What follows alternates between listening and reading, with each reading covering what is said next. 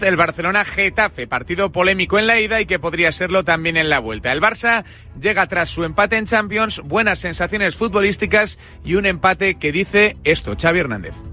No, los jugadores están muy enchufados. Robert, eh, el mismo Pedri han dado un paso adelante desde, desde mi anuncio de que, de que marcho a final de temporada. Creo que el equipo se ha unido incluso más y bueno, hoy creo que todos han hecho un muy buen partido. ¿no? Sí, merecíamos más, pero hay que, hay que, hay que sentenciar el partido y hay que dominarlo cuando, cuando requiere, cuando hacemos el 0-1. Para mañana España, Países Bajos en la Cartuja, con el billete para los Juegos Olímpicos sobre la mesa para las chicas de Monse Tomé, que necesitan ganar al menos a las neerlandesas en las semifinales de la Nation League. Mariona en marca, contundente sobre los cambios de sede. Al principio, este duelo se iba a jugar en el nuevo Mirandilla de Cádiz.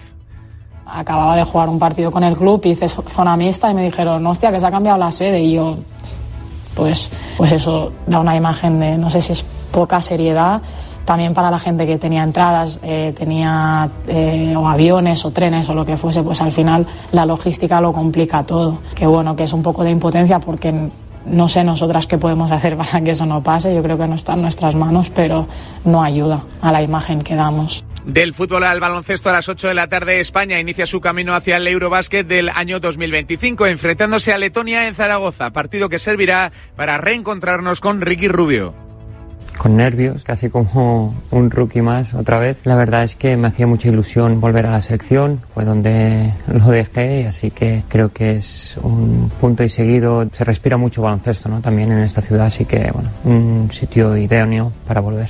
Y un último apunte, arranca, arranca la sesión de tarde en el circuito de Sakir, por delante cinco horas de entrenamientos en donde veremos a Charles Leclerc que ha terminado ya su sesión marcando el mejor tiempo con Ferrari buenas sensaciones y ya estamos presenciando como Carlos Sainz se pone el casco porque en nada arrancará su turno de trabajo con el monoplaza rojo. Esta mañana Fernando Alonso con buenas sensaciones marcó el cuarto mejor tiempo, ahora mismo es el sexto con su Aston Martin. Recuerda toda esta información de Fórmula 1 y del resto del deporte en marca, marca.com y por supuesto en las aplicaciones móviles de Radio Marca. Has escuchado la última hora de la actualidad deportiva. Conexión Marca.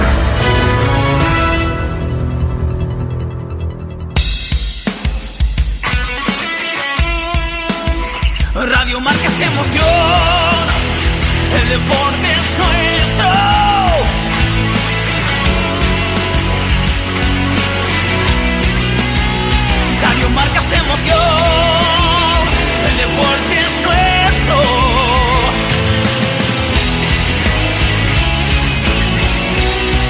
Radio emoción, Radio Marca. Radio Marca Bilbao, 103.4 FM.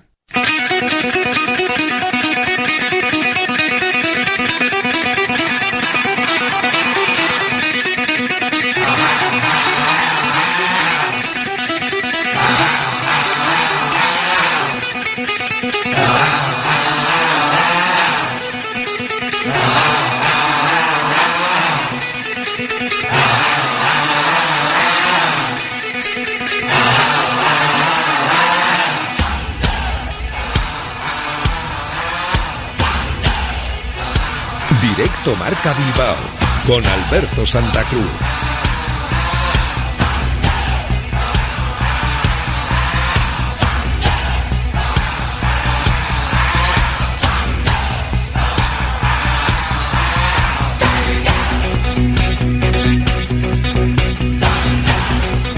¿Qué tal? Buenas tardes, bienvenidos, bienvenidas a Radio Marca, Directo Marca Bilbao, acercándonos al fin de semana, acercándonos a la semana más importante de la temporada en el Athletic. La semana en la que después de un gran partido tiene que demostrar si fuera de casa y frente a un rival muy potente también es capaz de hacer un buen partido. La posibilidad de encadenar dos buenos resultados Dos victorias, si puede ser, frente a rivales de entidad. Uno por encima, otro de los que viene apretando o intentándolo por debajo para certificar más si cabe el favoritismo actual y muy claro y evidente del Atlético a la quinta plaza y, por qué no, la posibilidad de que ya no sea solo una opción, sino una alternativa real que el conjunto rojiblanco pueda apear a otros rojiblancos de Madrid de la cuarta plaza o mirar más arriba a lo que pueda seguir cayendo el Girona o a lo que pueda hacer en los próximos partidos de liga el Fútbol Club Barcelona. Buena noticia en la defensa. Geray puede estar para el partido, al menos para la convocatoria, por lo intuido, visto e intuido en el día de hoy en el entrenamiento. No va a ser eh, lo mismo para Leque, que evidentemente comparte médico y problema muscular mediante, no va a poder participar de ese partido, de esa convocatoria y tendrá que esperar al siguiente. Veremos para cuánto tiempo realmente tiene Íñigo Leque. Las sensaciones serán las que vayan marcando y dictando si esa lesión muscular en la musculatura isquiosural de su pierna izquierda le lleva a perderse más partidos o hasta el jueves hay tiempo suficiente para que pueda al menos entrar en la convocatoria frente al Atlético de Madrid. Por ahora, visto lo visto, imposible evidentemente que esté en el partido frente al Betis, una jornadita de descanso no se la quita a nadie. Y quizás más. Pero la buena noticia, la presencia de Geray. Fueron los dos damnificados del partido frente al Girona. Hoy menor ritmo, actividad diferente para Yuri. Sin noticias de que haya lesión, son este tipo de entrenamientos a la carta que se van haciendo hasta que llegan los últimos días de intensidad máxima para afrontar los partidos. Y eso será mañana. Así que por ahora tendremos que contar la ausencia en la normalidad de Yuri Berchiche como una circunstancia más de la semana de entrenamiento. Sander Herrera, por supuesto, que sigue también fuera de lo que es la dinámica de grupo y veremos si podemos ir recuperando también de esa lesión muscular sin grados y sin mayores detalles para los siguientes partidos.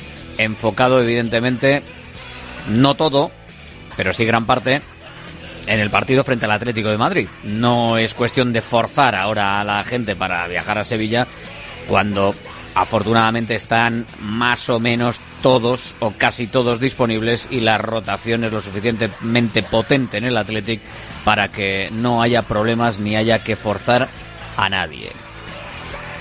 Gorka Guruceta será titular, pues seguramente. Y si no lo es frente al Betis, lo va a ser frente al Atlético de Madrid.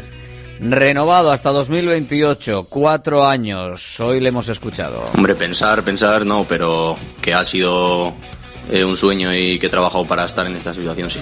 Cuando estaba en el Antiguoco y, y al final estás ya en un momento de, de pasar al fútbol casi profesional o ir a un equipo bueno para dar el salto a ser futbolista. Eh, el primer equipo que me llamó fue el Athletic y a partir de ahí lo he tenido siempre claro y cuando eh, estaba en el Amorebieta que ya llevaba bastantes goles y podía llegar la opción, eh, mi objetivo siempre ha sido venir aquí y ahí sí que tenía ofertas no tan grandes obviamente como el Athletic, pero mi objetivo siempre ha sido llegar al Athletic y estar donde estoy ahora. Está disfrutando, está en un momento de gloria, Gurka Guruceta, después de su trayectoria, después de pasar por el Amorebieta, ir viendo que la puerta se podía abrir. Ahora sonríe. Sí, sí, sí, obviamente estoy disfrutando muchísimo. Eh, estoy con muchas ganas de hacer las cosas bien y, y de ir a, por cosas bonitas este año. Y además con la tranquilidad que da saberse un hombre importante en esta temporada, saber que ahora con este contrato Gorka Guruceta pues tiene esa tranquilidad necesaria para pensar ya en otras cosas a los 27 años.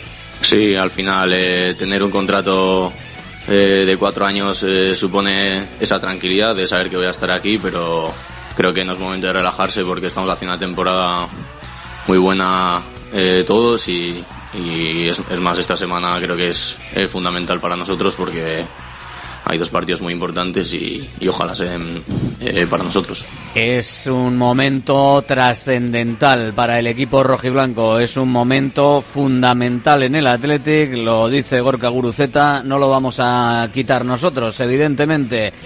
El partido frente al Betis, el partido frente al Atlético de Madrid y luego para rematar el hacer lo que se pueda en función de cómo vayan estos dos partidos frente al Fútbol Club Barcelona. Vaya semana. Vaya lo que tenemos por delante. Vaya disfrute hasta el momento del conjunto rojo y blanco con esa puntuación histórica en 40 años que está firmando el conjunto de Ernesto Valverde.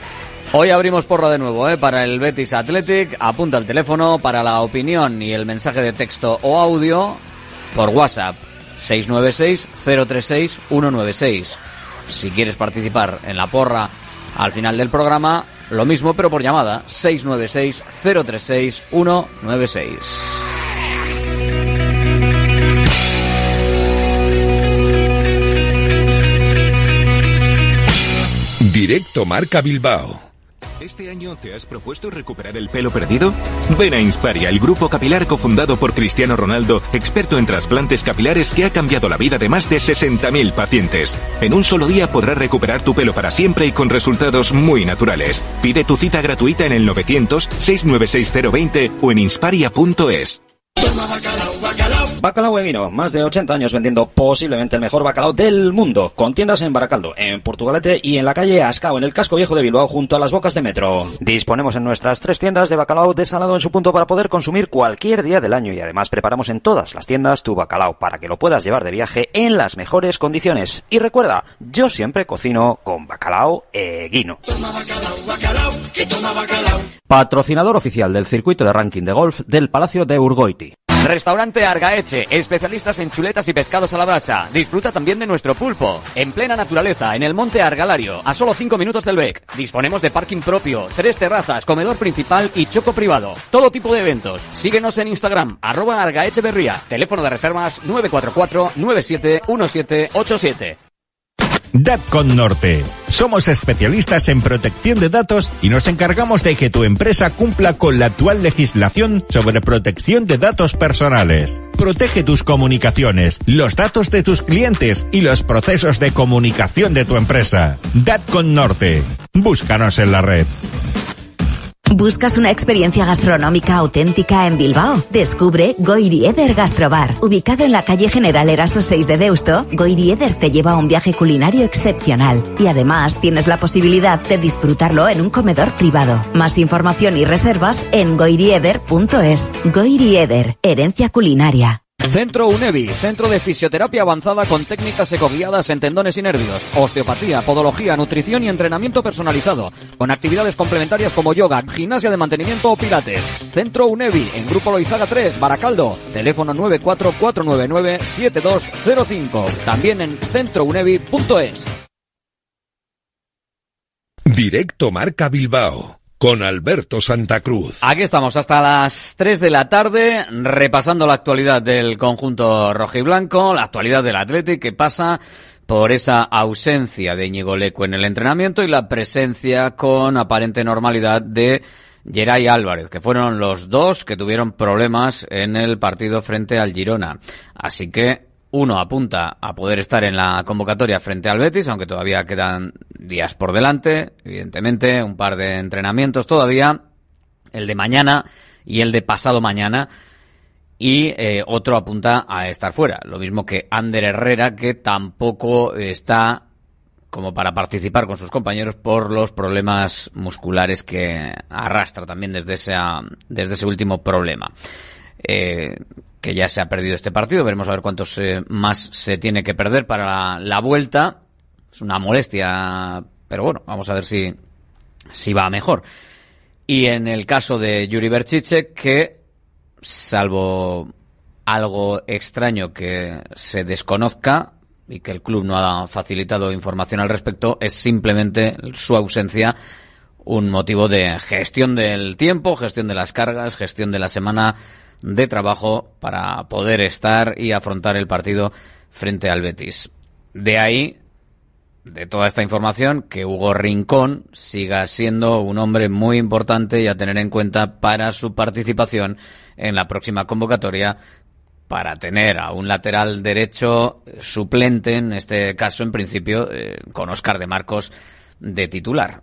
Así está la cosa en el conjunto rojiblanco en lo que a lesiones se refiere. El protagonista de hoy, Guruceta, por supuesto, también recuperadísimo.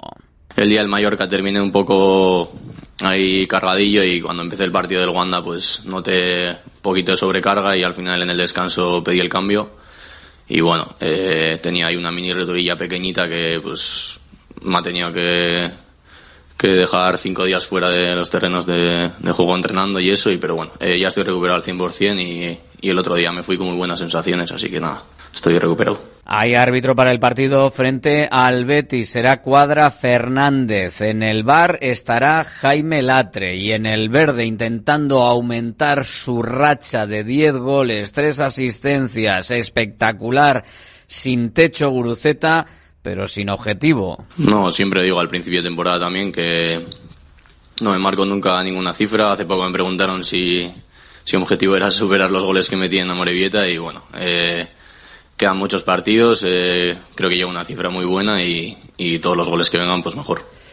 Uruceta 2028, renovada toda la zona de ataque del conjunto rojiblanco y bueno, con esa renovación de Nico Williams 2027 hasta el 28 Iñaki y Gorka y con Sancet hasta el 32, todos los cuatro Luego ya que pueda haber movimientos de toma el pastizal y corre de alguno de los futbolistas, todos miramos a, una posibilidad, evidentemente, de que pueda venir alguien con un pastizal eh, para poner o depositar la cláusula de, de rescisión, pues eso ya se verá. Pero por ahora, por ahora, y con Europa cada vez más cerca, la garantía de que hay cuatro tipos que lo están haciendo muy bien en ataque, que están jugando y dinamizando las posiciones de ataque de una manera que no habíamos visto en tiempo, acompañados por el resto del equipo, porque la verdad es que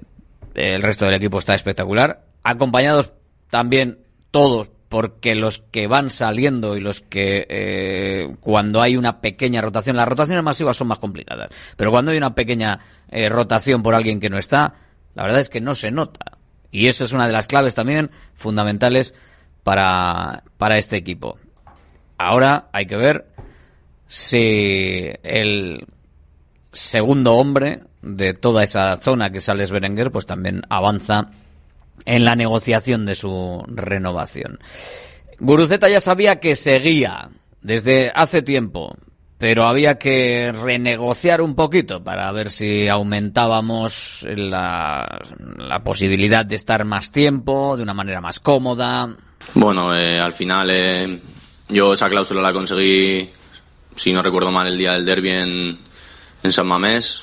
Eh, era un año más y bueno, eh, las negociaciones han ido muy bien poco a poco y al final pues hemos llegado a una negociación eh, muy sencilla y las cosas han ido bien desde el, primer, desde el primer momento. Y nada, como te digo, al final con esa cláusula pues no ha habido que acelerar las cosas porque yo iba a estar aquí sí o sí. Ahí está, esa tranquilidad también con la que con la que habla Gorka Guruceta y que sí, la verdad es que me lo, me lo imagino en el sillón de casa tomándose algo, disfrutando del momento, diciendo, joder, he llegado hasta aquí, aquí estoy. Vamos, básicamente lo que pudo hacer también Ruiz de Galarreta cuando firmó por el Athletic después de todo ese periplo en el exterior. Bueno, pues eh, la verdad que contento por haber firmado y nada, tranquilo y con ganas ya de, afrontar esta semana porque tenemos un partido muy importante y, nada, eh, tranquilo la verdad. La verdad que ni he mirado otras cosas fuera, así que mi prioridad siempre ha sido estar aquí y así ha sido. Galarreta, no me, no me digáis que no, no os imagináis la, la imagen, ¿eh? Ruiz de Galarreta y Guruceta, cada uno en un lado del salón, con un puro tomándose algo ahí tranquilos, bueno, o con un puro puede ser de chocolate, con unos bomboncitos. O sea, no vamos aquí a fomentar el fumar, que es bastante perjudicial, por no decir mortal que lo es.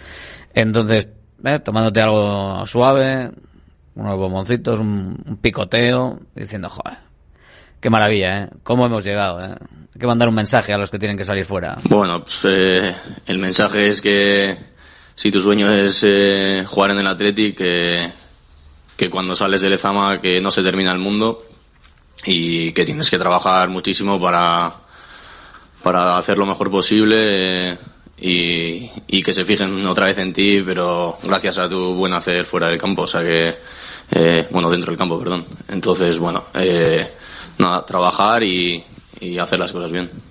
Dos años con Valverde, dos años para crecer. Bueno, pues creo que mucho, ¿no? Al final, eh, desde el primer día ha enfocado mucho en mí muchas cosas que tenía que mejorar desde que llegué de la Morevieta y, y al final eh, también por el tipo de juego que estamos haciendo hace que, que me descuelgue mucho en esas zonas eh, cerca de Ollán o de los medios centros para hacer jugar al equipo y creo que al final pues eh, luego la faceta goleadora también ha incidido mucho porque eh, al final estamos haciendo eh, todas las semanas muchos remates de diferentes tipos y, y nada, eh, pues seguramente eh, una de las mayores culpas sea suya porque el jugar hace que estés ahí y tengas opciones de hacer goles. Mucho, mucho que se acuerda y le debe también a la forma de juego, a lo que está proponiendo Valverde, a lo que le dice y a lo que le ha dicho Ernesto Valverde en todo este recorrido.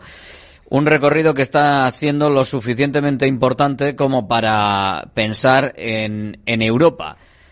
En el caso de Gorka Guruceta, sin querer pensar o sin querer mencionar la Champions, ni tampoco esa posible eh, final de Copa. Bueno, es que creo que eh, tenemos que pensar en ganar día a día porque al final estos últimos años nos hemos llevado ese mazazo al final y es duro y entonces eh, creo que tenemos que pensar solo en el Betis, eh, ir a ganar y si ganas ya pensaremos en el Atlético Madrid y eh, tenemos que pensar en el día a día porque si pensamos en el último partido de liga en donde vamos a quedar creo que es un error por parte nuestra. Viendo la clasificación y que al final lo que nos manda es la liga, pues no podemos quitar el foco del Betis.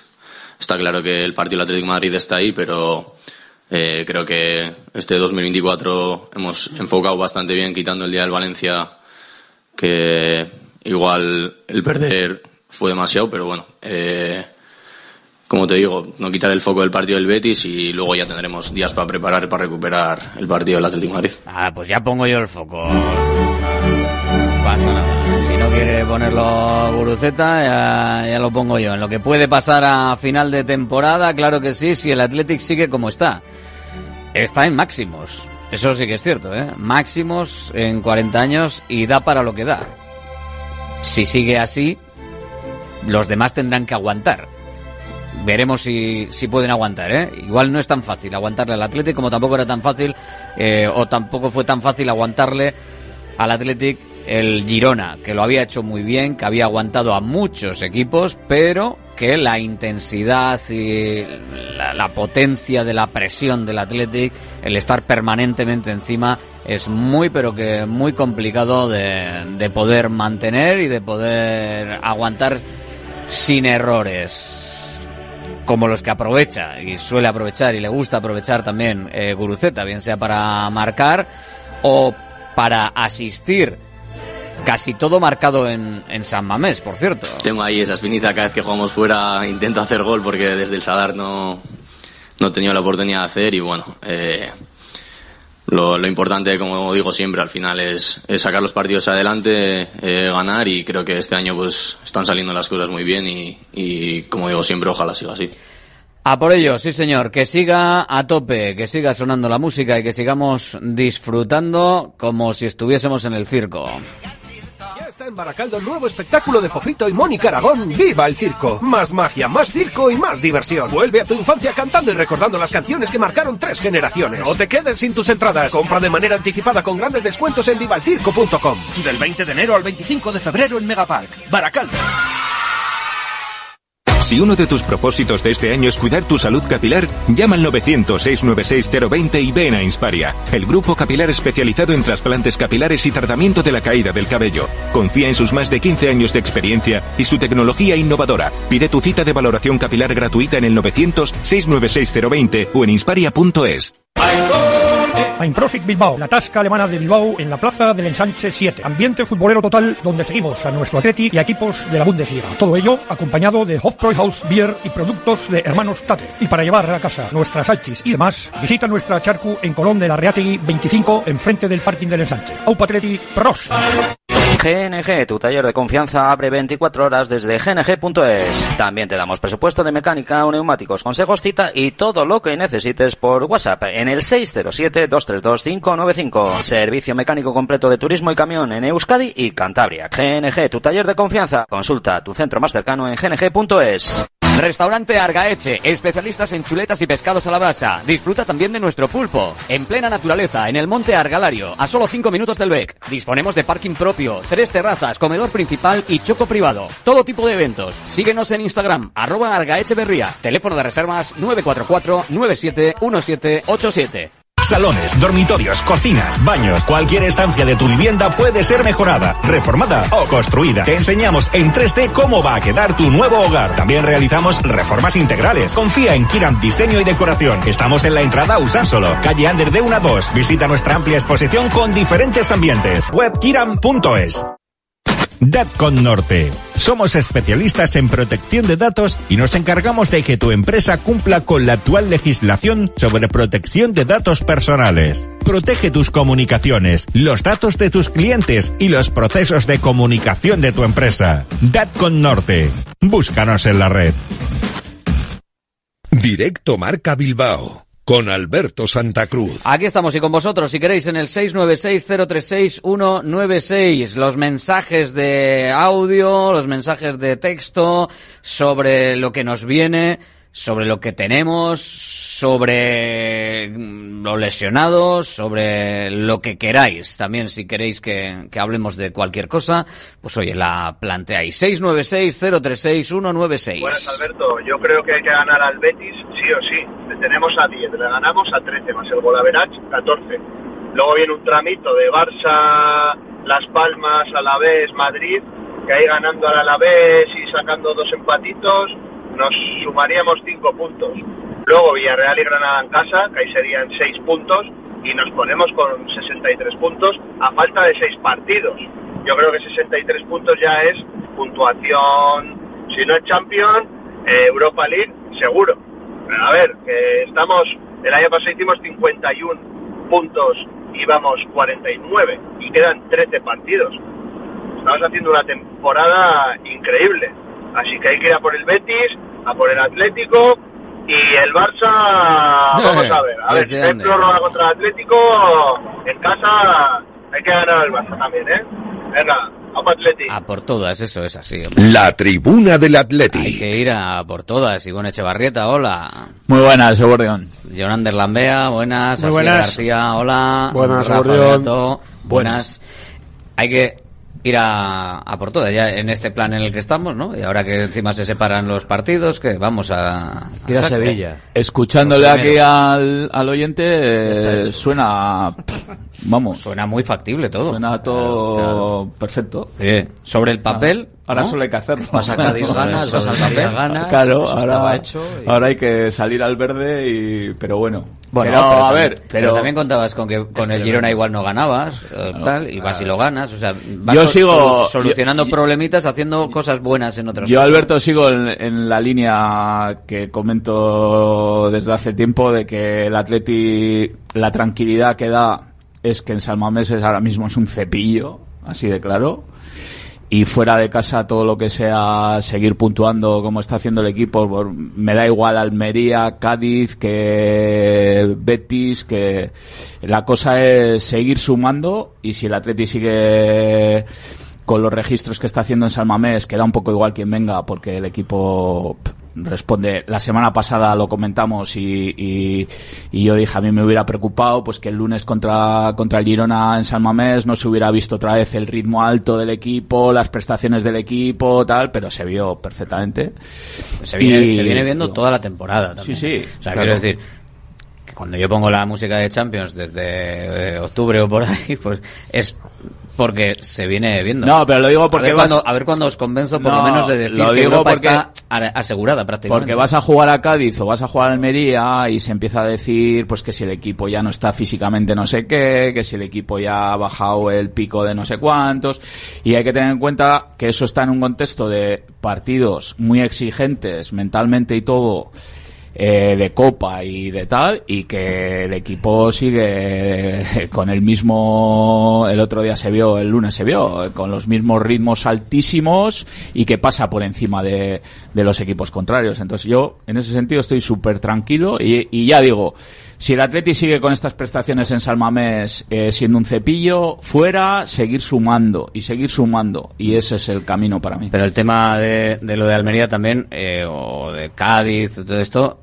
serán, o sea, igual, no te estoy diciendo a ti, Rafa, ¿eh? no me mires mal por si acaso, Ce- cenizos, más en lo del tema de físico, como decías, que no amplían el foco, porque si tú amplías el foco, o sea, si te quedas solo en el partido concreto, igual es un poco, dices, joder, claro, en el momento en el que amplías un poquito el, po- el, el foco a tres, cuatro partidos, es que ves que Pero hay una dinámica una que no es... Yo creo que es una cagada no ganar en- ni en Cádiz, ni en Mallorca, Sí, pero es muy... ni en Almería, ni Es en muy de, de, de, joder, de muy centrarte justo en ese foco y no ampliar. En un partido con 0-1 y luego el interrupto. si lo metes esto. en el contexto para mí no es una cagada Rafa Joder, para ¿cómo mí no? Es que hay que ver cada partido, o sea, cómo se desarrolla Ya, entonces, cómo va. según tu planteamiento, el Atleti tiene que ser campeón de liga. No, no, no, no, Tiene no. que ganar siempre. No, claro. no, no. Tiene- sí, sí, sí, tiene que No. ganar siempre. claro. A ver, ¿el Atleti tiene los puntos que merece, sí o no? Sí. Más Vamos a mirar uno. sí. Según otro, tu planteamiento otro. ha perdido seis. No, no, pero ha ganado otros que no tenía ah, que haber vale, ganado. pues ya está, entonces. Ya, claro. A ver, es si que yo creo que el foco. a ver, vamos a al final Y está perdona, para mí- eh, sí. por acabar. Ahora, lo de la música de la Champions tiene total y absolutamente sentido. Porque ahora mismo el Atleti tiene en su poder y en sus manos ser cuarto. No, depende, falta de, depende de sí mismo, ¿no? Como que depende de sí mismo. Tiene que jugar el. Atlético de Madrid aquí. Tiene que Yo jugar creo- contra el Atlético de Madrid y lo tiene y, y es mano para los muslaris o como se dice. es mano y tiene 31. Yo creo que el escenario que tenemos a día de hoy es, es privilegiado y yo creo que se lo ha ganado el Atleti desde el primer partido y creo que es lo que tenemos que analizar realmente, en qué situación estamos. Eh, creo que tenemos posibilidades de, de todo, tenemos capacidad porque lo hemos demostrado. Está claro que luego hay que jugar ciertos partidos que, es, eh, que, es- que tienen que salir, porque el partido en San Mamés contra el de Madrid es un partido concreto y hay que hacerlo bien. Eh, a día de hoy tenemos todos los argumentos encima de la mesa para decir que tiene que salir bien el partido, ¿no? Eh, lo mismo pasa para jugar contra, contra el Betis con un objetivo muy claro de ya cerrar un poco lo que es eh, eh, pues lo que es la, bar- la barrera de, los equipos de atrás y yo creo que nosotros mirando siempre hacia adelante creo que el Atleti puede conseguir cosas como empecemos a a gestionarlo con, venga, bueno, no pasa nada, no pasa nada, no, al Atleti le tenemos que meter ritmo, y lo hemos visto.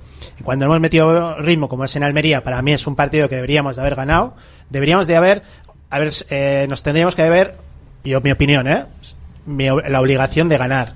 No ganas, empatas, correcto. Es un partido que no ha salido bien, correcto. Eso es así, no pasa nada por decirlo. La prueba está en Pero cómo, creo, cómo reaccionas a eso. pero yo cre- creo, ¿no? efectivamente, pero que es que eso se tiene que dar. Hay veces que se da en la temporada dos o tres partidos que, no pero encajas. obligación es la palabra, obligación. Para mí sí. ¿Por qué no se puede decir eso? Sí. ¿Por qué no se puede decir Ob- eso? obli- A mí si no es se que para mí la palabra no es obligación. Vale, pero Igual, si no la, gana- obligación, la obligación de recuperar, o sea, eh, si, si- Autoobligación. si no, si no lo consigues, Sí, bueno, yo mi opinión es que ese que partido tienes tienes que, que- ir con la... Con para mí, para mí sabes no cuál es un mal sabor. Para mí ¿eh? sabes cuál es la obligación y vuelvo otra vez al contexto. El Atlético de Almería, después de haber jugado un, un partido de máxima exigencia en el Metropolitano a todos los niveles. Y, y hay que pasar ese trámite. Para mí la obligación es cuando vas el lunes siguiente a San Mamés contra el Girona, sí. eh, no, y no, y lo dije el juez pasé, lo vuelvo a decir, no hablo de resultado, hablo de la obligación de volver a, a mostrar en el campo las prestaciones del equipo en cuanto a ritmos altos, eh, todo lo que el Atleti nos está mostrando esta temporada. Esa es la obligación, y el Atleti eso lo plasma, y lo lleva plasmando ¿Y por qué ha una vez tras otra. Ahora, en- decir que tiene que, que tiene la obligación de ganar siempre, a mí me No, parece no, no. una barbaridad. Eso ¿Y por qué, y por qué Eso tiene que jugar a, a ritmo alto contra el Girona en San Mamés y en Almería a ritmo bajo y bueno viene de un, y contexto, viene de un contexto diferente Pues, y tal, pero yo creo que yo creo que lo que lo que dice lo que que dice John Ander, que creo, que, eh, creo que está de acuerdo y igual. ahora eh, que, que, que vaya a ser también, que todavía no ha, no ha hablado. Yo eh, quiero interpretar eh, que lo que dice John Ander va en consonancia con lo que dices tú también, Ivonne, y es que al final John Ander dice que hay una obligación con respecto a ese partido y que me parece positivo y estoy con él que hay, que se el, el Athletic se autoimponga esa obligación que otras veces y otros años ha sido bueno no pasa nada no sí pasa no has ganado el Almería con lo cual has perdido dos puntos con lo cual tienes la obligación y ahí voy con lo, ti- lo tuyo de que en el siguiente partido demuestres que estás peleando por Europa y que estás peleando por la Champions. la en, en el global A mí la reacción me ha parecido brutal. O sea, el. que pero no, no la exigencia de, de ganar o, o de tal, pero sí que la sensación de que has perdido dos puntos y no de que has ganado uno. Yo creo Es que, que- Esa, esa, esa sensación es muy buena y me parece muy Y- positiva para el Athletic siempre. sobre todo por en los plan, an- he perdido dos puntos. No, cuando, joder, no, hemos ganado un punto. Ganar un punto es muy, muy, muy difícil. No, perdona. No, perdona. Si eres un equipo grande y vas a por cosas grandes, s- has perdido dos puntos y los es tienes que, que- recuperar en Se- el siguiente partido. Se han celebrado puntos en casa del colista. Estamos en esta temporada. Pero es que, hasta no hace son, poco, ¿eh? es que no son, para mí no son cosas excluyentes. Quiero decir, eh, ¿la temporada del Atleti es de 9, 9 y medio? Sí, que es lo que está valorando Ivón. Que el partido de Cádiz y el partido de Almería fueron partidos muy malos, a mi entender.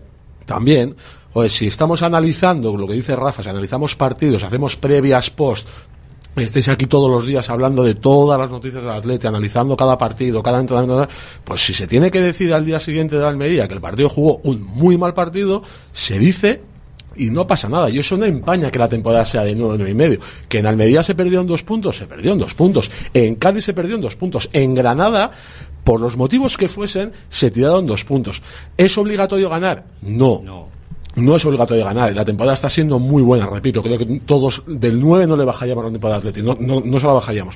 Pero si el Atleti juega un mal partido y se han tirado dos puntos por la borda, se dice. Y yo creo que no, no son, no son opiniones excluyentes. No por decir que en Almería nadie, se o juega una no castaña de partido. Pero yo quiero hacer una puntualización Y- y cuando luego- acabes. vale, y luego lo acabes. último que digo es, otra cosa es que, te- que vayamos más allá y analicemos el por qué se juega un mal partido en Almería, que es donde tú entras y tienes toda la razón del mundo, que vienes de unas dos, tres semanas de mucha carga física, mucha carga mental, que te derivan en que en una salida como la de Almería no haces un buen partido.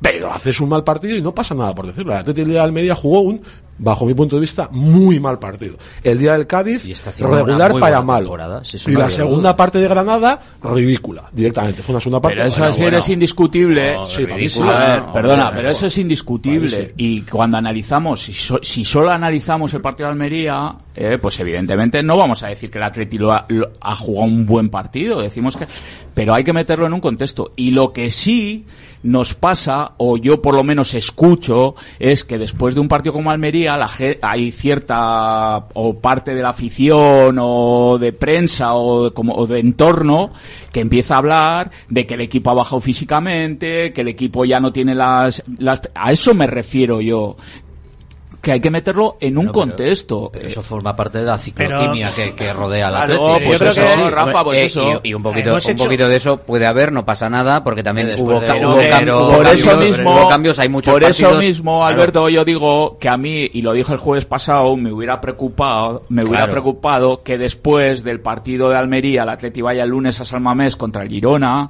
y vuelva a hacer un partido de ritmos bajos, que no llega, no genera ocasiones, que está, pues como el partido de Almería o el partido de Cádiz. el golpe pero no es el mesa- caso. El golpe entonces, encima de la mesa el lunes claro, es brutal. pues a es- eso me, re- a eso olvi- me refiero. Olvidaros de esto de Almería, que nosotros somos este equipo. Pum, aquí estoy. Pero es que eso va a volver a pasar. Eh, a ver, ¿alguien duda de que el jueves, con la exigencia que va a haber en San Mamés para eliminar al Atlético de Madrid, consiguiendo eliminar al Atlético de Madrid, que estoy seguro, al Atlético de Madrid, que estoy seguro porque el Atlético yo le considero ahora mismo un cepillo en San Mamés, eh, alguien tiene duda de que el siguiente partido es el Barça, pero me da igual, si hubiera sido, eh, me da igual poner el nombre La- que pongáis de las, las- seis las Palmas- últimos. Las Palmas, que es el siguiente. De los seis últimos, Igual- pues sería, estoy convencido de que hay un alto porcentaje de, por- de probabilidades de que el partido va a ser una castaña. Pues porque... Por pura porque- relajación.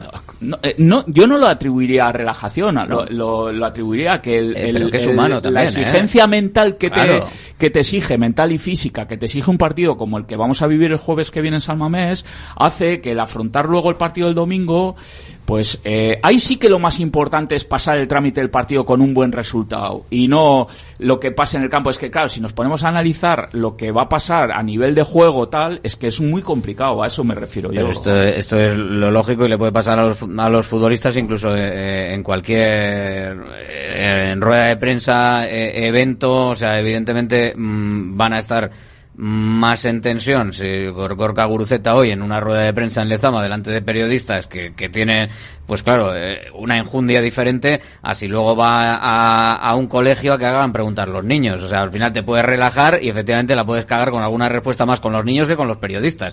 O sea por poner un ejemplo tú haces bien las cosas, al final eh, has, has retomado otra vez el, el camino correcto. Eh, tienes que decir, ostras, el, el otro partido no me salió bien y, ahí te tiene que molestar, te tiene que doler. Tenemos que asumir que, que hay partidos que no han salido bien y, y quizás también el, el hecho de que digamos ya que vamos a jugar contra Las Palmas o un partido en el que podemos tener, yo creo que también tenemos que también exigir lo que lo que hemos estado hablando, ¿no? El tema del, de, ese fondo armario que también tenemos que ir dándoles, eh, exigir de que, de que haya respuesta, haya respuesta en cuanto a que hay partidos que hay que, hay que, bueno, pues hay que hacer modificaciones en la, en el once inicial y que tiene que haber una respuesta también por parte de los jugadores, porque creo que es la forma ¿no? porque es muy, fácil, no digo fácil, eh, bueno, lo pongo con, entre comillas, eh, cuando el, cuando va el, el- el río hacia un lado y que va todo bien y saco a jugadores y vamos todo con la ola y todos, no, no, es que esos partidos son los que, eh, reacondicionando un poco lo que es el equipo, tenemos que dar respuesta y tenemos que dar respuesta contundente porque teóricamente es lo que queremos eh, para un atleti en Europa con Copa y con Liga. Es que el año que viene este esto este ciclo que hemos vivido de mes y medio desde Navidades para aquí, de mucha carga de partidos, de muchos minutos, de mucha carga mental, eh, que hemos vivido esta temporada desde enero hasta aquí, si el año que viene va todo bien, estoy convencido de que sí, vamos a vivirlo desde el mes de septiembre prácticamente. Con lo cual, ya lo, ya lo dijimos yo creo que la semana pasada, el- la dirección deportiva de la Atleti tiene que estar pensando en que para que no se den este tipo de partidos como el de Almería, como el de Cádiz, vamos a necesitar que esa unidad B, mal llamada unidad B, porque al final son jugadores que pueden entrar en cualquier momento, pero sí que cuando se hagan esas, esas descargas de minutos y de, y de cargas de trabajo en los partidos, vamos a necesitar que ciertos jugadores estén desde septiembre aportando en los minutos, porque si no podemos ver este tipo de partidos en los que el Atleti baja el ritmo, no es el mismo, desde septiembre, y eso te va a llevar a, a- a- a estar en liga el 10 o el 12 Pero- que nadie queremos. En cualquier caso, eh, mm, volvemos a- al contexto que decía Ivón. El Athletic está haciéndolo de la mejor manera en 40 años. Eh, está puntuando más que nunca desde que prácticamente le conocemos. eh, casi una, una generación entera, bueno, muchas generaciones de, de- gente pues de, de 50 años para, para abajo prácticamente ¿eh? no, no conocemos una, una atlética así o más, porque si te pilló joven igual ni siquiera. Entonces, claro, eh, o sea, fíjate, si gente de... solo, recuerdan eh, este tipo de cosas, gente igual de más de 55 años. O sea, todo lo que está de ahí para abajo, todos recordamos ahora mismo, estamos ante el mejor Athletic que hemos visto o recordado, eh, porque igual de juventud no, no nos acordamos de esto, ¿no? Pero Entonces, eso no hemos dicho nada, al contrario, todo hemos dicho que es evidente, está el Atleti está espectacular, es- eso no quita, pero yo cuando al final cuando ganas un partido eh, también hay que ver lo que no has hecho bien Sí, sí, o, co- no, o- claro. o los puntos donde creo que tienes que mejorar. Y yo creo que un poco al hilo de todo lo que estamos intentando es dejar claro el- el- la línea de trabajo que, que nos ha llevado a estar aquí y esos eh, esos momentos en los que quizás tenemos que mejorar de cara, como dice ayer, al año que viene. Entonces, eh, es, es un trabajo, creo que, de, de opinión eh, constructiva. Y para mí el decir esto no hay ningún que problema. No tengo, además no tengo ningún tipo de duda, ya lo dije la semana pasada, en que la dirección deportiva de Atleti, Sin encabezado por Miquel González, no lleva dos semanas pensando esto, lleva siete meses Claro. pensando en planificar una maneras, plantilla para la 24-25 que le dé esto- estos márgenes de competitividad a lo largo de nueve meses con en- competiciones. Como decía, como decía Ivonne, y, y- y es que estoy de acuerdo, yo creo que es imposible de todas las maneras, y, y ponía antes ese, ese ejemplo, y se pueden poner mil, ¿no? De cuando tú tienes un momento de, de estrés total, de cuando hay un, un partido clave, algo importante frente a un equipo importante, donde todo el mundo te está mirando, aunque no participes, yo creo que la, sensación de, de alivio, esa bajada de adrenalina, eh, que vale que son profesionales, pero esa bajada de adrenalina hasta del que está en el banquillo, es inconsciente, pero se, se va a dar. Y, y Bueno, quizás ¿se, se va a dar? No. Se puede se, dar, le Se está puede dando a dar. todos. Se Asier, puede le dar. está dando hasta el bueno. Pero, es- pero es que igual tenemos un déficit en el trabajo mental de los deportistas, no en la, el planti- Atlético. la plantilla del en Real Madrid, general. la plantilla del Real Madrid, la unidad B es, es potentísima, ¿no? Pues la unidad B de- del Real Madrid igual también eh, falla a veces. Estamos viendo a la Real Sociedad. O sea, al final habrá partidos Pero- también, si tenemos tres competiciones el año que viene, donde haya un foco muy importante. Luego al final, luego decimos que el Atlético, estamos acostumbrados años atrás a que en los momentos en los que tiene que dar el paso la caga. Pues eh, este año en los momentos en los que tiene que dar el paso le gana al Girona, le gana a Mallorca, le gana no sé qué. Y luego esa bajada de adrenalina hace que no pierdas, no pierdas Yo en Cádiz, yo en eso no- Almería, yo eso no- yo eso no lo comparto. Yo eso no lo comparto. Eso lo da- hacen- lo hacen todos así, No, ¿eh? no, no, no digas Está todos. pasándole ni- a todos. No digas todos ni todas en ningún momento. Pues todes. Que, que pase, que pase muy a menudo en el mundo del deporte no significa que tenga que ser así. Si falta un trabajo específico mental para que no se den esas situaciones, habrá que mejorarlo. Pero dar por hecho que el Atleti... tú, si ganas la es. Copa este fin de semana contra el Albacete Pues la o semana que viene tendré la que- semana que viene, eh, si, si es un partido de la leche y tal, no sé qué, la semana la No, pasáis disfrutando, no, disfrutando no, el no partido. es cierto. Yo no, voy a, mira, yo no voy a comprar la esta, ni doy por hecho que el día que si ganamos un 1-0 Atlético cuando lo eliminamos de la forma que sea, que el domingo contra el Vas Barça voy a palmar y voy a jugar a Castellón el partido. No lo doy por hecho, que puede suceder, sí. Y si sucede, Contra el Barça no. Si fuese Las Palmas, sí. y si sucede, te diré que tenemos un déficit en ese trabajo mental psicológico de la plantilla. Si sucede. Yo no doy por hecho. Tú dices, no, pero es que es normal y va a suceder. No, no, yo no doy por hecho Oye, nada. de, hecho, doy, por- doy hecho que, que- va a pasar 10 días después frente a Las y- Palmas. y te- frente y repito- no, pero frente y a te Las Palmas. repito, si sucede y lo damos por hecho, es que en el fútbol o en el deporte que sea, hay un déficit de trabajo en ese aspecto. Eso, eso, O sea, se, eso se cura eh, acostumbrándonos a estar en Europa todos los años. Así, No. el equipo, los equipos empiezan a tener unas dinámicas que ya tienen una normalidad mucho mayor. Es como si dices tú que los, eh, los jugadores de, de tenis, que ganan, los, eh, Djokovic y estos, ganan todos los- todo, que al día siguiente cuando juegan no, no van a competir. Hay, está acostumbrado ya, ya está acostumbrado a ese tipo de niveles de partidos. Hay que intentar también acostumbrarse. Es difícil, hay, tiene que haber un trabajo previo. Pero hay que acostumbrarse. sería- ¿Y cómo, hecho- te acostumbras? eso sería lo- es que de hecho, De hecho, acabas de, poner, ideal. de hecho, acabas de poner un ejemplo clarísimo. En el baloncesto, la Copa del Rey, formato de en tres días juegas cuartos de final, semifinal, final. El hecho de ganar una semifinal que estás agotado mental y fí- y físicamente, al de 12 de este es una final. Y no dices, "Ah, pero es la hoy- final, joder, Hoy la juego. la adrenalina no baja. hoy- joder, pues ¿cómo que no baja? Según tú debe de bajar. No, baja. Si luego tuvieses eh, partido eh, a la semana siguiente o, o entre semana, un partido de liga normal, frente Acabas, acabas de decir que es normal que después de, una- de un gran agotamiento físico y una alegría el cuerpo y la mente baja. No, no. No, es lo mismo así, ¿eh? para mí, no es lo mismo. O sea, no es comparable, porque lo que estás hablando tú del básquet, por ejemplo, tal, hay una rotación de No, no, el básquet lo, lo ha introducido Juegan esto, los mismos. Alberto. En fútbol, pensar que vas a jugar un partido el jueves y otro el viernes con los mismos jugadores o el sábado es impensable. Entran en juego otros factores que no. Yo lo que. Pero yo si lo- Alberto lo que ha dicho es que aunque estés en el banquillo, si el problema es mental, que uh, aunque estés en el banquillo y no estés cansado físicamente, No. que tu cuerpo se Yo lo relaja. que- mira, yo no que- tengo ninguna duda de que el Atleti el jueves eh, va a dar una versión buenísima en San Mamés contra el Atleti de Madrid y que luego el domingo contra el Barça eh, evidentemente hay que ganar, o sea, he, he dicho antes y vuelvo a repetir, es un trámite de partido que hay que superar con victoria, pero que ni va a ser la misma intensidad, ni va a ser el mismo partido, ni va a ser, o sea, que hay una serie de Yo, factores para- para mí estás equivocado, para mí físicos estás equivocado. que van a hacer que el partido sea diferente y que el, el Atleti no va a tener la misma, pero digo Atleti o muchos equipos. Y si, eso, y si eso lo queremos tra- eh, llevar a otros deportes en los que se juegan un partido hoy, mañana semifinal y el domingo la final, pues para mí no es comparable. ¿Tú qué te crees? ¿Que el esfuerzo físico de Djokovic es menor que el de Gurucita en un partido de fútbol? Iñaki Williams, estás equivocadísimo. el pero- esfuerzo de Djokovic...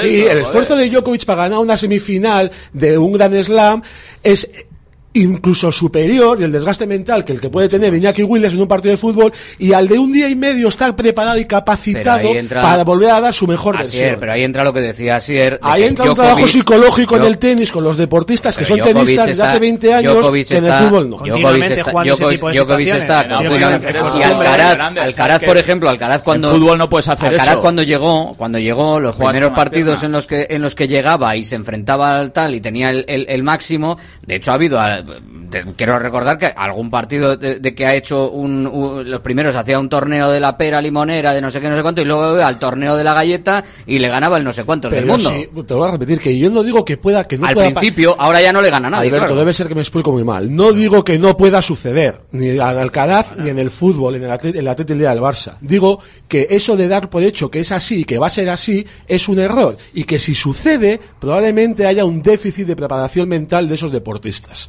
Eso es lo que estoy diciendo. Dar por hecho ciertas cosas es un error. Es como lo de decir, no, es que eso no se ha hecho nunca en el Atleti. Y, y- y como no se ha hecho nunca, no se, no se vale. No, no.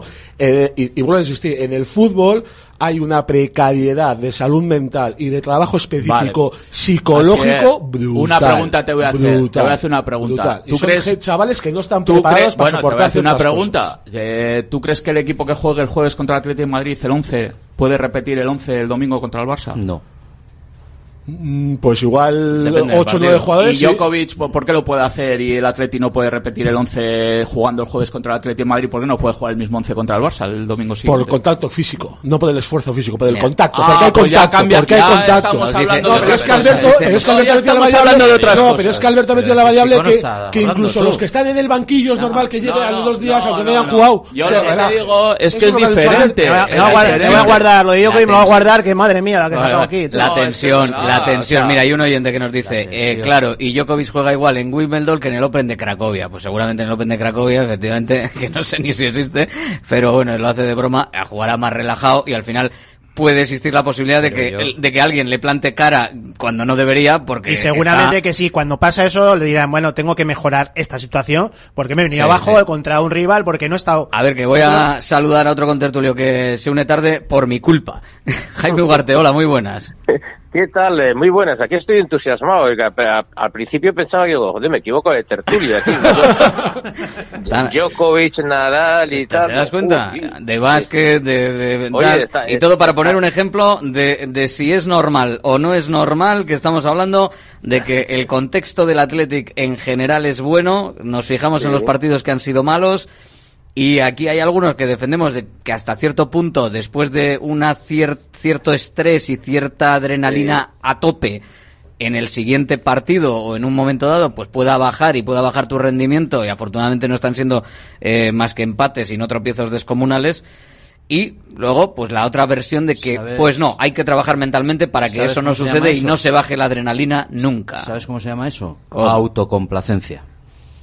Hombre, desde, desde He hecho un esfuerzo terrible, desde le he mejor- ganado a no sé a ver, quién. Desde la mejor puntuación ya en está. 40 años se puede tener com- autocomplacencia, yo creo. Pero bueno, a Ah, ver, vale. ¿qué opina Ah, vale. Jaime Ugarte? Eh, bueno, vamos a Podemos ver, meter al que- boxeo, ¿eh? También. Eh, Después de un no, combate de boxeo estresante por el título mundial, si luego se puede liar en una veladita de estas de tres al cuarto, el que, el que ha hecho un, un combate espectacular es- 15 es- días es antes. com- es complicado a nivel de, de grandes campeones porque se toman un tiempo importante de descanso, de recuperación y luego ot- otra vez entrenamiento, motivación. La verdad que el, que el aspecto eh, psicológico, no sé, quién lo comentaba, es, es muy importante. ¿eh? El trabajar el tema mental es importantísimo.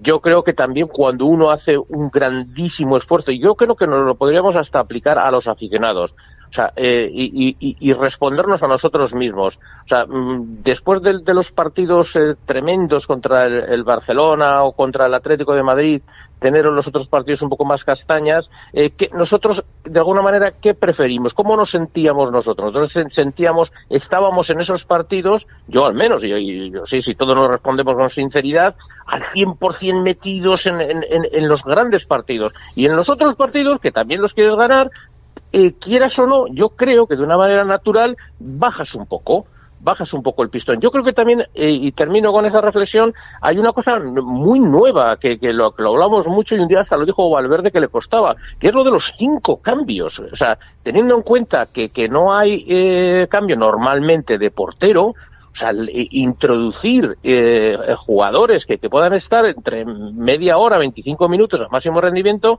yo creo que eso también podría ser muy beneficioso, pero bueno. Hombre, para eso están lo- los cambios, para ir eh, Claro, para rotando. ¿no? Claro, otra, cosa es que confiemos o no confiemos en, en hacer muchos cambios o no. Eh, por ahora, el otro día, frente frente al Girona, eh, no hubo mucho cambio, pero dos que podían estar, pues, estuvieron en la convocatoria, pero no se les esforzó, Nico y Sancet, no se echaron en falta.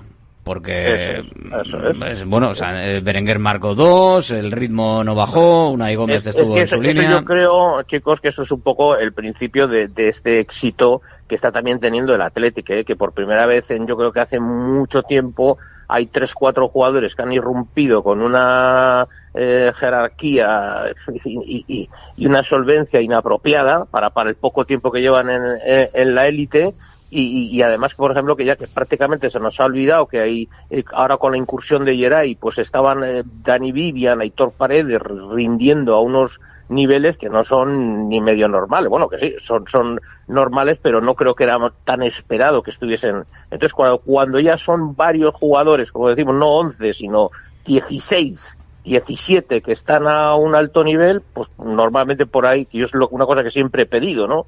Y cuando se hablaba, y este que va a venir, a lo mejor le tapa al otro, y a quién vas a poner, y vas a generar. No, no, no, no, no. Aquí tiene que haber guerra sin cuartel para hacer un 11 y para entrar entre los 15 que juegan o 16. Eh, pues ahí, ahí queda un poco, yo creo, la, la opinión un poco de, de todos. eh, que ha, ha sido ahí a- acalorada, ¿eh? Al final, os habéis No, pero- puesto ahí, ¿eh? Uy, Pero como con la línea que dice Jaime, al final, eh, para eso también, ese, esos jugadores que igual están preparados y que eh, quieren jugar más minutos, son partidos también para decir, oye, estoy aquí, mister, eh, para lo que necesites, eh, y, y esos partidos que quizás cuesta más arrear, pues son ellos los que tienen que dar ese paso al frente. Y el que está un poquito más eh, fatigado, en, pues que, que al final sean capaces de, de- de levantar el equipo, de meterle más intensidad. Y yo creo que eso es un poco lo que quizás hemos echado de menos en esos partidos concretos. Eso está claro, Yolandi. Y yo, por, yo esto, una cosa que ha dicho antes Asier, que estoy totalmente de acuerdo, eh, lo mismo que el año pasado pasó lo que pasó en el tramo final de temporada y estoy seguro que Miquel González y el cuerpo técnico ha hecho un análisis de lo que pasó en, en esos últimos 12, 13, 14, 15 partidos que el equipo se cayó y se ha hecho un análisis para que este para corregir cosas y que este año no pase estoy seguro que también eh, como ha dicho Asir antes y comparto completamente eh, tanto Miquel González como el cuerpo técnico estarán haciendo su análisis de por qué después de un partido de máxima exigencia pues puede pasar ese pequeño bajón o que los partidos que están pasando en Cádiz, Almería y demás eh, cómo se puede solucionar eso y, y en qué medida hay que elevar el nivel de la plantilla para poder afrontar el año que viene pues lo que lo que todos esperamos y creemos que va a venir. Tampoco, también te digo que yo por ahora lo firmaba, ¿eh? o sea, yo firmaba eh, si los bajones o las confianzas o las diferencias de, Sí, de hombre, juego con está, los que están son empate fuera de casa, porque encima no es en Samaves, es fuera, y te mantienes en la línea que estás en Sí, casa la, y todo, la globalidad de la temporada es excepcional. Yo- o sea, yo- excepcional, realmente excepcional, porque no es nada, nada, nada habitual. No, vamos. no lo hemos visto a estas alturas 50 nunca. años que no se ve esto. Lo único que quería decir es precisamente eso, Ivón, que lo mismo que creemos que hay margen de mejora en cuanto al fondo de armario Claro. para la próxima temporada, creo sinceramente que esos bajones en esos partidos, después de los esfuerzos máximos de tensión y de, y de, y de carga mental contra el Atlético Madrid o ciertos partidos que tenemos a lo largo del año, que digo que puede pasar que te relajes y que caiga la adrenalina y que pasa, de hecho pasa y que puede pasar. Pero lo único que tenemos margen de mejora en añadir sí. forma de armario, que- de fondo de armario, creo que tenemos margen de mejora, no el atleti, en general, en el mundo del fútbol y en muchos deportes, entre el trabajo mental para que esas, esas, esas, ah, esas sensaciones de, buh, vengo agotado, he hecho un esfuerzo de la leche, he conseguido un objetivo muy importante hace tres días, ahora lo normal es que mi pico baje. No, que yo creo que hay mucho trabajo y mucho margen de mejora en el que el deportista sienta que no, que todavía hay más, que tres días después hay que hacer otro sobreesfuerzo físico y mental para seguir estar intentando al 100%. Y que no demos por, como algo, como normalidad absoluta en el mundo del deporte, que es que después de un gran esfuerzo, lo normal es caer. No. Lo normal es que puede ser así, pero que hay mucho margen de mejora y que entendamos que los biorritmos del deportista físicos y mentales se pueden mejorar todavía mucho más. Y es lo que estoy tratando de decir, que creo que si eso pasa por eso, hay un déficit en el Atleti que hay que mejorarlo. Es lo único que estoy diciendo, que creo que, Yo, hay que- afortunadamente, y que se puede afortunadamente creo que se está solventando que otros años después del partido en Almería Mira, eh, hubiese sido una derrota frente al Girona es que- haciendo un partido de es los que de otros borrar. años, Y- es y que este otros año- años, otros años llegábamos a ciertos partidos que decíamos este tiene que ser y, no éramos capaces de dar el, eh, un buen rendimiento y al final y era generalmente contra los equipos de arriba sale la diferencia igual este año también que los partidos igual que eso nos han salido mal han sido contra los equipos que no están que no están arriba. En nosotros eso nos está dando mucha fuerza porque cada vez que ganamos a los a los que están arriba estamos superándoles o estamos consiguiendo más distancia con respecto a ellos el año pasado me acuerdo que íbamos al Villarreal o a, Bet- a- partidos de, de los que te estás jugando el meterte y ahí no dábamos la, la nota. Este año, pues mira, hemos mejorado porque no estamos dando la nota en rivales que dices, bueno, Hombre, eh, no me están quitando los, los puntos de otros, El de otros Atlético, el. Atlético era muy de eh, jugamos como nunca y perdimos como siempre, frente a los rivales grandes precisamente, que igual te quedabas con la sensación de buen partido, pero sin puntos. Y luego ibas a Almería, Cádiz, no sé qué, y empate o derrota, tal, y acumulabas una serie de partidos de contra los grandes o los que estaban arriba, juego muy bien, pero igual no sacó nada, contra los otros no, y era una dinámica que este año no está. Pero luego iba, iba a apuntar otro detalle que parece una cosa animia, una tontería, ¿no? Pero hasta ahora los chavales que estaban en dinámica del primer equipo, cuando bajaban al segundo, aquello era un desastre, aquello no asimilaban y jugaban mal y enseguida pues se despistaban y tal. Y este fin de semana hemos tenido el ejemplo de justo lo contrario. Algo, algo está cambiando porque Jaureguizar, que lleva prácticamente toda la temporada con el primer equipo, participando más o menos, baja al otro día a jugar contra el filial del Árabes en segunda federación y echa un partido que dices, joder, este chaval venga arriba otra vez. Bueno, pero eso toma. no es cosa de Valverde ni del club, eso es culpa de Jaureguizar fundamentalmente. O del trabajo, amigo, o del o del trabajo, trabajo que han mental, hecho con él para del decirle- trabajo mental que se está a parte mucho de esa ver, gente eh, que no está tan preparada. Sí, Y yo es creo que que, no yo creo que a, hay- a yo- tocarse los yo pies creo que cuando hay- bajan hasta ¿Y- ahora. ¿Y, tú crees que los que han bajado otras veces Sí, que bajan así. No diferentes preparados mentalmente. No hay diferentes perfiles. Hay gente que tiene más, tiene eh, más cuadrado todo lo que tiene que hacer y hay otros pues que pueden. y- pero bueno, Digo por eso yo- hay que trabajar. Yo creo, que mucho, yo creo que mucho te va de serie, ¿eh? O sea, eh, solo hace Pues falta es el primero entonces. Yo creo que ahí también hay que, son hay destacar y yo De- estoy de las convencido, eh, estoy chicos, convencido. De todas las maneras, eh, sí, dejarme una cosita Sí. rápida porque al hilo de esto yo creo que es muy interesante. Es que se están dando muchas condiciones eh, positivas este año, ¿no? Por ejemplo, eh, vuelve Galarreta que es un chico que, fíjate, todo el tiempo que ha estado fuera. Es decir, se manda un mensaje de decir, eh, es posible que, que, después de estar mucho tiempo fuera vuelvas al Atleti. Gorka Guruceta, lo mismo, que parecen jugadores que al final parecían condenados a estar ahí un poco en segunda división. Se puede, en base de esfuerzo. Eh, eh, los cedidos, Beñat Prados, Vivian, que han estado hace dos telediarios en el, eh, en el Club Deportivo Mirandés, joder, y vienen con una, o sea, que, se, que, que puedes, o sea, que si mañana, por ejemplo, le, dices a Duárez, oye, a necesitas jugar a 30 partidos, pues tienes que ir a Miranda, bueno, digo, digo, digo Miranda porque es un sitio como, como que nos va, nos, nos va como muy bien, o cualquier Sí, sitio que el- donde lo el quieran, filial, donde es el pueda. el filial el destino bueno, Sí, sí, destino sí, bueno. creo que yo, yo creo que está cerca de casa y hay de castellano y les va de, de, de vicio jugar en, en Miranda. Es- Fíjate que son esas cosas lo que decía un poco ahora lo de Jaureguizar, que efectivamente que antes bajabas a lo mejor, yo recuerdo alguno, de, el propio Aduares, que le bajaban a- y, y estaba ahí un poquito como más perdidillo, parece como "Jo, yo pre- prefiero estar con los Mayo, o me han bajado y tal. No sé, yo creo que hay varias, bastantes cosas de estas que se están hablando también psicológicamente, que yo creo que todo eso es, es muy importante también el, el- el componente mental que, del que estamos hablando y que todo ese cóctel está ayudando eh, a que el equipo esté mejor. Yo, yo quería apuntar que, que también hay que dar valor al trabajo que está haciendo Miquel González, porque yo creo que a veces no se le da el valor que, no sé si por su figura o por que quizá Ernesto, eh, por su currículum y tal, ensombrece un poco, ¿no? Pero yo creo que Miquel González está haciendo una labor eh, de darle vuelta al equipo y, está instaurando en el equipo unos perfiles muy, muy claros y muy definidos de lo que quiere él que sea el equipo y le está dando a a Ernesto las herramientas para montar un equipo eh, con, con un perfil y una forma de juego muy definida no tengo ninguna duda de que trabajan en... Pero definida en- por Ernesto. ¿Eh? Definida por Ernesto. Yo no estoy para nada de acuerdo con eso, para nada. Eh, para mí, O sea, ¿tú, crees que, ¿Tú crees que eh, Miquel González está definiendo la forma de jugar del primer equipo del Athletic? Yo creo que Miquel González, con, con los jugadores que está proporcionando, ¿eh? está marcando muy claro el camino eh, que quiere que siga el equipo. Y Ernesto trabaja con él. Eh, codo con codo, por lo menos es que mira, yo siempre he vivido así. Tampoco, el al primer equipo con- tampoco ha habido mucho fichaje. O sea, quiero O decir, sea, tú, González está trabajando eh, Alberto, muy bien todo lo que es todo- Alberto, toda la base, ¿no? Tú entonces la pregunta te devuelvo yo. ¿Tú qué crees? Que Ernesto le dice a Miquel eh, lo que tiene que fichar, lo que tiene que negociar y lo que tiene que Pero mirar. de- de ¿Tú primer- crees eso? no, di- digo que de primer equipo ahora mismo, de primer equipo ahora mismo, eh, vinieron eh, que el año pasado eh, Galarreta. Galarreta, eh, Guruceta que ya venía de, de la Morevieta y tal. Prados, Eh, Unai Gómez, pero, y- esos Claro. no, pero esos no los ha puesto Miquel. O sea, esos Sí, no sí, son, sí, fi- sí, son sí, fichajes de Miquel González para el primer equipo este año. Hombre, Ernesto Valverde no creo que conozca mucho a Unai Gómez. Creo que no conoce nada a Unai Gómez. Pero bueno, que te los que te diga, oye, tienes a este tipo, pero a ver, me estáis diciendo, me estáis Que diciendo que, que- que que los Miquel González le ha metido, le ha metido en la caseta del vestuario a unos jugadores a Valverde para que Valverde construya el equipo.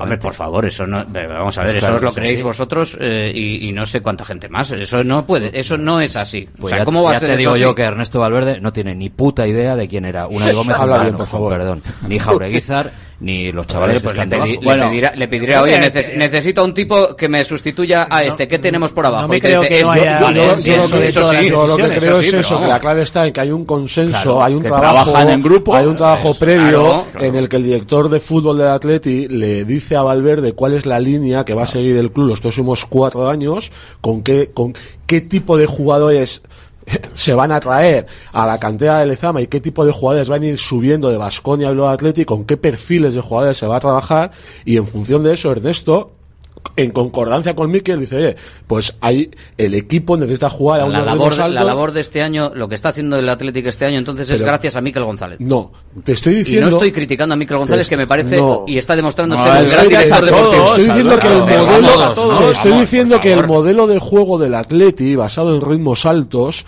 necesita unos perfiles futbolísticos muy determinados y que esos perfiles futbolísticos vienen determinados por la idea que tiene Miquel González que Y quiere Atleti. necesita un director de rendimiento que- para que los futbolistas rindan bien y para eso está. Efectivamente. Pero vamos a ver, pero quien marca la línea del primer equipo del Athletic es Ernesto Valverde. Yo si me dejas, si me dejas eh, terminar con el argumento que he Prepara empezado antes, que ha venido sí, esto, eh, vuelvo a, de- a- y acabo, eh, como he empezado. Quiero destacar la labor de Miquel González, que creo que muchas veces se le minimiza o no se le reconoce como, pues, un poco decir eh, ahora mismo que todo lo dirige Ernesto, todo lo diri- dirige Ernesto, y Miquel es lo que una haciendo- figura... lo que está haciendo el primer equipo, sí. Otra cosa bueno, es que pues en mi opinión, si, si que puedo Unai- decirlo... no, pero que a Unai Gómez le haya podido decir Miquel González, mira, para sustituir a Sánchez tienes a este tipo que creo que va a rendir bien y que sea un acierto de Miquel González identificar que esa persona puede ser perfecto. Eh, pero si eso es, eso lo compro totalmente. Pero que el equipo se lo haya diseñado a, a Valverde, Bueno, Miquel pues, González. Alberto, en mi opinión, vuelvo a repetir que eh, Mikel tiene muy claro los perfiles que quiere para el equipo. Eh, va a haber jugadores que se le van a poner a tiro en el mercado, que fichables en el Atleti y que no los va a fichar porque seguramente no entran en el perfil que él tiene definido. Yo lo pienso así. Y los que seguimos a, a Bilbao Atleti, Basconia y vemos muchos partidos de, de esos equipos. Eh, y yo me incluyo, seguramente hubiéramos pensado en otros jugadores para que hubieran debutado en el primer equipo y hubieran llegado al primer equipo antes que Unai Gómez, Jaureguizar y sin embargo, eh, pues están llegando ese perfil de jugadores. Y por algo es. ¿Quién, quién ha y decidido, por algo un es. ejemplo bien claro, ¿quién ha decidido en el mes de julio que Beñat Prados no sale cedido del Atleti? ¿Tú quién crees, Alberto? ¿Miquel González o Ernesto Valverde? Una pregunta súper concisa y súper clara. ¿Quién crees? Entiendo que habrá sido entre, entre todos, o Miquel habrá visto que es el momento, sí, pero bien, perfecto. Y- Porque en los medios, y- de, comunicación durante un mes Claro. se dijo que Beñat estaba en el trampolín de salida y que iba a salir, ¿eh?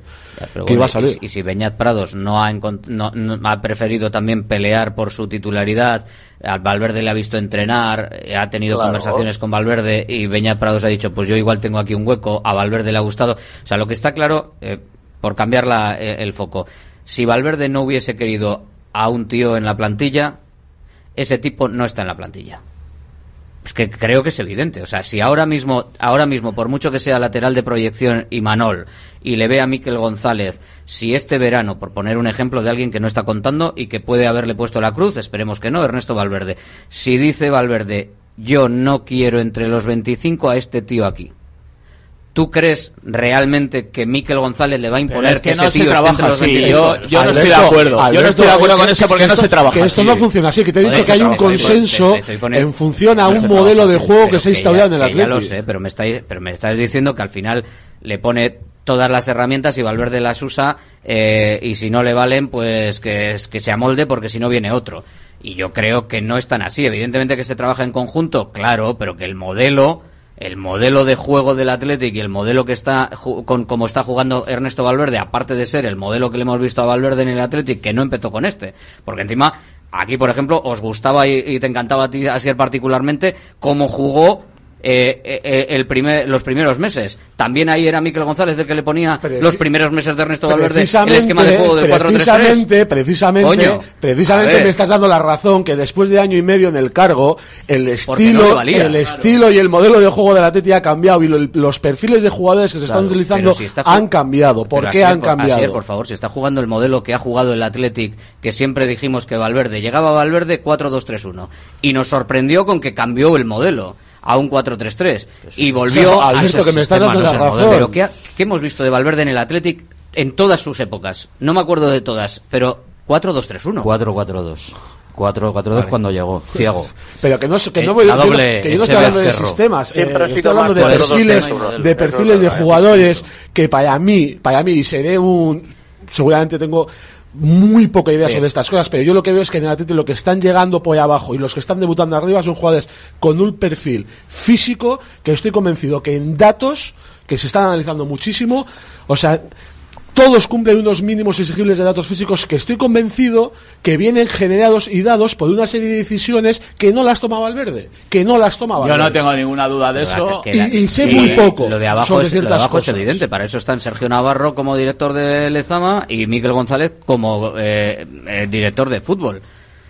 Pero son cosas Eh, distintas. O sea, que se yo no tengo- en conjunto, eso es evidente que no están tengo trabajando. ninguna duda y de que eso. Aparentemente están trabajando Vale, y- bien. Y, y- y no, y no puedes llegar a entender que por, consen- por consenso este verano Unai Gómez y Jaureguizar en vez de salir cedidos al Mirandés hay alguien que ha decidido no. Te pueden Esto- servir, estos dos bien. jugadores se quedan en los Atleti y muy probablemente van a entrar Claro. en dinámica deportiva en un mes porque van a demostrar que para el perfil de jugadores y para el, cómo va a jugar el equipo, el primer equipo, van a ser necesarios. Y no van a ser cedidos. No, sin embargo, además- sin embargo, pero suben, se No, quedan, no, se que quedan, escucha, se que quedan. estamos- A ver, así es, si yo te puedo comprar, se quedan porque Sergio Navarro y Miquel González, Miquel González como máximo responsable, se pueden quedar porque identifican que esos tipos son potenciales de primer equipo. Te lo puedo comprar. Es lo único que estoy diciendo. Pero, pero, pero nadie se los mete en la caseta. Si, eh, si Ernesto Valverde hubiese dicho, a ti te gustarán, pero a mí no, esos jugadores no juegan en el Athletic. Joder, no es tan Pero que complicado. no funciona o sea, así, Alberto, que no funciona así. Bueno, no funciona así, vale, ya no funciona así. Bueno, que es más y- consenso, chicos. No, vamos a ver. Ya sé que hay no, consenso, no. no, no, no, os- no enroquéis en esto. O sea, yo creo que eh, eh, luego en el fútbol todo el mundo tiene que, que- que pensar que hay lesiones, que, que, que, que hay- oportunidades para todos, y sin ir más lejos, eh, que se comenzó con, con un centro del campo formado por Galarreta y Vesga, eran como incuestionables, indiscutibles. Eh, eh, Herrera poco a poco iba entrando, Dani García se lesiona, se lesiona tal, y de repente entran estos muchachos, Unai Gómez, Jaureguizar, que yo creo que fue también como un, descubrimiento, que Unai Gómez yo creo que era más eh, ese perfil de, de jugador eh, muy muy fuerte, pero pero no exento de técnica, zurdo, eh, y Jaureguizar así yo creo que un poco más de que, la gente ha dicho, igual, ¿y este dónde ha salido? ¿no? O sea, con, con un físico un poco menos fuerte, yo creo que los datos físicos de Jaureguizar no, no, tienen que ser un poco más eh, eh, peores, aunque yo de los datos físicos también y todas esas cosas y de los datos tampoco eh, me gustaría abrir, esa una espita eh, en la que a, a lo mejor alguno eh, los datos físicos de Tony Cross de hace tres años a lo mejor no daban para que fichase por el Atleti, ¿me entiendes? Tampoco es eso, ¿eh? No, no, no vayamos ahora a volvernos locos, pero sí que ahora mismo todos los todos los equipos del mundo están eh, privilegiando mucho que, que sean jugadores que, que, que aguanten con un ritmo alto y tal. Y yo creo que eso el Atleti de la mano de Miquel González lo está abordando, pero claro, con la anuencia, como dice Alberto, con la anuencia del, de- del entrenador, o sea, pero que no es cuestión de, de, de reñir, o sea, que, que, están trabajando codo con codo, no siempre uno acertará, tendrán sus dudas, porque aquí nadie tiene la- una bolita para decir, no, Pello Canales va a ser el, jugador estrella del Atlético, o sea, no, no, no lo, no lo sabemos. Viene bien, eh, va- vamos a ver cómo, qué, qué es lo que ocurre y, y a ver qué es lo que pasa. Pues es- yo creo que es, es fácil. O sea, eh, eh, Valverde dice, oye, necesito chicos con este perfil. Aunque no mire a las categorías inferiores, que entiendo que las mirará. Y le dice quien sea, eh, supongo que Miquel o quien sea, y le dice, Justo al claro, revés. es que Justo al al revés. revés. Claro, porque, porque O sea, la... tienes a esto, bueno, pero Tienes pero le ofrecerá, para jugar pero le de la ofrecerán un que vamos a le jugar ofrecerá este un año. catálogo. O sea, Y luego- o sea, y luego, Miquel- perdón, o sea, vamos a ver, Miquel González le está marcando a Valverde Alberto, la manera en la que tiene que jugar el Atlético. ¿Me estáis No, no, diciendo pero- esto? El modelo de juego. No, por favor. no, pero- pero- por favor. perdonar En una- no le está marcando y no le dice, mira, Ernesto, vas a jugar con estos y a esto. No. A esto sí, me estás diciendo se que a esto juntan sí. todos y a dicen, esto sí. mira, con estos jugadores que tenemos, ¿qué te parece? Podemos hacer un traje, una sábana o unos zapatos. Pues vamos a O hacer sea, que Miguel. González es la porta con Xavi. Que le hace la no, convocatoria. joder, a ver, yo puedo, decir una cosa. puedo- te lo puedo decir más a ver, claro, no sé. Puedo decir una cosa. más alto, es no mi- más es mi- claro. a ver, Pero es mi opinión. No estamos dentro. Espera, espera, eh, primero, primero Ivón, primero Ivón, luego... Eh, no estamos dentro para saber, es mi opinión. Por supuesto que Ernesto le pasa todos los informes, comentarios, eh, sugerencias del mundo a Miquel. Sin ninguna duda, no tengo ninguna duda. Y le dice todo lo, que opi- lo- todo lo que opina y todo lo que piensa de todos los jugadores y de lo que él quiere. Pero Miquel, evidentemente, es el que toma las decisiones de qué jugadores, con, por supuesto, con, sabiendo las opiniones de Ernesto y del cuerpo técnico. Pero Miquel González es el que toma las decisiones de qué jugadores están en la plantilla y quiénes no. Y con Y esas decisiones y proporcionando los jugadores que él considera, eh, indirectamente le marca a Ernesto una forma de modelo de juego y de jugar y de perfiles de jugadores. Es que eso es así. Que, eh, Por ejemplo, y pongo un ejemplo, finalizo, finalizo. ¿Podemos pensar que esta semana Adama Boyd ha subido a entrenar al primer equipo en dinámica de primer equipo por decisión de Ernesto? No, ha sido por decisión de que Miguel González ha fichado a un jugador con unas características físicas muy claras hace tres semanas, un mes, y cuando se ha necesitado un lateral izquierdo, se le sube a un chaval que se llama Adama Boyd, que seguramente Ernesto todavía no la ha visto entrenar ni jugar ni un solo partido, y dice Ernesto, esto es lo que hay, porque este es el perfil que queremos. No, Este pero es el una- perfil una que cosa- Y yo finalizo, finalizo Jaime, antes de, Jaime. antes de, eh, po- poniendo un último ejemplo, eh, y es el tema de los centrales. Que lo hemos dicho aquí, eh, cuando se va Íñigo Martínez, eh, lo fácil, y si le preguntas a cualquier entrenador del mundo, seguramente el entrenador te hubiera dicho, fichale a David García, o al del no sé dónde, o al no sé cuántos. Y estoy convencidísimo de que el que toma la decisión de quedarse con tres centrales y la posibilidad de que pueda subir un central del Bilbao Atleti es Miquel González.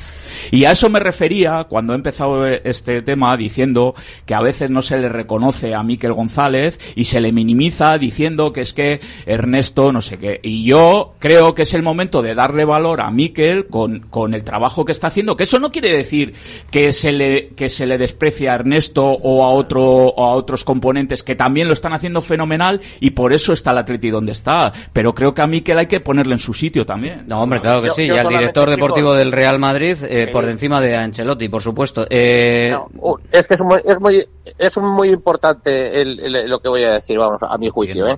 Es, es que eh, Miquel González es el director deportivo del, del Athletic y está mirando muchas cosas a futuro. Y a lo mejor en ese futuro no está Ernesto Valverde, no digo, no digo lo lógico que sea, que siga así, pero cuando ficha jugadores como Igor Oyono con 15 años, 16 años que ya tiene, o, o como co- Elia Gif, o como estos jugadores, está, está pensando en el futuro del Atlético. Fíjate qué perfiles, eh, Jaime, fíjate qué perfiles estás diciendo. Sí, Todos sí, iguales. claro. Sí, sí, pero rápido, jugadores rápidos, pero quiere decir que esos a lo mejor explotan el Atleti en dos, tres años y, y no sabemos si, si es- est- estará Valverde, Iraola o Esta Joseba Valverde Echeverría. tendría muchas narices la cosa, ¿eh? Que aguanta ahí toda la vida. Pues bueno, pues no lo sé, pero quiero decirte que 103 Miquel años está González, Ernesto todavía, eh, la- joder. la, en, la, en la Premier, agua- en la Premier aguantan mucho alguno. Claro, la labor del director deportivo, como en su día, por ejemplo, el contrato que se hizo con el antiguo CO, es un contrato a 10 años. ¿no? La, la gente que está en la dirección deportiva de- del Atleti ti- está pensando siempre en el futuro. Es Para eso están ahí. Por supuesto que el, que el, que el, que el día a día, el, el- primer equipo es lo que es lo que llama, que, por eso estoy poniendo mucho en valor las decisiones que está tomando Miquel González, que me parecen estratégicamente muy interesantes. O sea, aparte de, un de- determinado perfil y estar pensando mucho en el futuro. O sea, no, no descuidar el, el, el, el joder, como si se- siempre que además siempre lo comenta él, ¿no? Si hay alguna pieza por ahí que mola, le echamos el lazo, por ejemplo, se habla de Andoni Gorosabel, ¿no? Si hay alguien que en un momento determinado puede venir a reforzar un- un- una posición de cara a la próxima temporada, estamos pendientes, pero también con jugadores muy de futuro. Eh, estáis provocando hasta que me manden mensajes compañeros como Javi Beltrán eh, diciendo que él publicó que Prados y Unai Gómez se quedaban por decisión de Valverde y mucho antes del 31 de, de agosto. O sea que, digo, por, por dejarlo también eh, Mira. claro. Eh, por experiencia, al final, eh, antes, el- la figura del entrenador era mucho más claro el que tomaba las decisiones de fichajes, de cómo quería el modelo de ese equipo. Es decir, había, había clubs, te hablo de hace años, ¿eh? Había clubs que contrataban un entrenador y ese entrenador era capaz de gestionar un poco su plantilla, de cómo llegaba, que con- y, y al final te planteaba una, una, una plantilla, nunca mejor dicho. ¿Vale? ¿Qué pasa? Que eso se ha ido modulando. ¿Por qué? ¿Por qué motivo? Porque estamos hablando que Ernesto lleva con nosotros dos años. Imagínate que al tercer mes le echas por circunstancias de, de que no va bien. Al final hay que valorar eso. Me ha pasado a mí estando jugando, eh, no iba bien, el, el entrenador había hecho 22 fichajes y en tres meses no estaba. El que venía mm, se encontraba con un problema porque no era su idea de juego, su modelo, su perfiles de jugadores, el mismo club se tenía que comer esos jugadores porque alguno le decía yo a este no le quiero Eh, quizás el, el entrenador era mucho más, más di- directivo. A día de hoy yo creo que el entrenador eh, puede dar unas pautas pero el club para eso pone a un director deportivo toma las decisiones finales. Es decir, eh, tengo tres perfiles, a mí este no me encaja porque económicamente no llego, este tal, lógicamente tiene que haber un consenso para poder tomar decisiones, porque yo creo que hoy en día hay que trabajar en grupo, mi opinión, y tomar decisiones con argumentos en grupo. Y Mm. creo que a día de hoy eh, esa, esa, esa función, y no hablo solamente del atleta, hablo en general, mm, recae la toma de decisiones en el director deportivo por muchos motivos, porque igual el entrenador no va a estar en el futuro, porque Eso pueden es. pasar muchas cosas y porque hay una idea de trabajo a medio plazo. Eh, está claro que los, como estabais hablando, el tema de los perfiles son muy claros, definidos de por parte de lo que es el Atleti y la dirección del Atleti, que a Ernesto le está viniendo bien, porque yo creo que el año pasado tenía eh, perfiles también con intensidad, pero para jugar a eso, creo que eh, a día de hoy eh, han tiene, salido han tiene salido- más experiencia, ya, mejor. no, no, pero han salido, pero es que claro, las temporadas eh, hay, hay oportunidades, se generan oportunidades en las temporadas. Hay veces que tú tienes una plantilla hecha y no hay paso porque no hay lesiones, no hay sanciones, no hay situaciones y no tienes a nadie de abajo. Pero cuando hay lesiones, hay, mo- hay movimientos y hay, hay que dar oportunidades, ya hay un previo en, en pretemporada decir, bueno, eh, que si me pasa algo que, que tengo aquí abajo. Y eso es labor del de, de, de Miquel. Y creo No, que en estos momentos yo- mira, hay una- esa oportunidad se ha generado y se ha dado a tres jugadores de un perfil Bilbao Athletic posibilidades de decir que pueden ser contundentes en el Atlético. Una frase de un oyente eh, que igual, bueno, más o menos, ¿no? Define lo que yo estoy diciendo. Una cosa es que Valverde no tome las decisiones estratégicas del club y otra muy diferente que permita una mínima intromisión en la gestión del primer equipo. Que es lo que estoy diciendo. Si trabajar en connivencia con un director deportivo pero lo mira, llamas intromisión, Claro, es que, es que es que ¿de qué estamos hablando? sensación. Tengo la sensación de que al final, joder, parece, parece que yo tengo que estar criticando, que no estoy criticando a Miquel González, estoy alabando, pero es que creo que al final eh, nos pasamos de, de frenada en la alabanza y al final, como nos pasamos de frenada en la alabanza, da la sensación de que la situación actual del primer equipo del Athletic la culpa es de John Uriarte. O sea, le hagamos, eh, aplaudimos, eh, pero si está muy bien lo que está haciendo John Uriarte, lo que está haciendo Miquel González, lo que está haciendo Sergio Navarro, pero el primer equipo, la gestión fundamental del primer bien equipo, Ernesto Valverde, está haciendo la genial. es un Ernesto conjunto. Si es que eso no dice nadie. Es que, es, pero, es que hoy, es que hoy, hoy estamos, hoy estamos en la figura de Miquel González.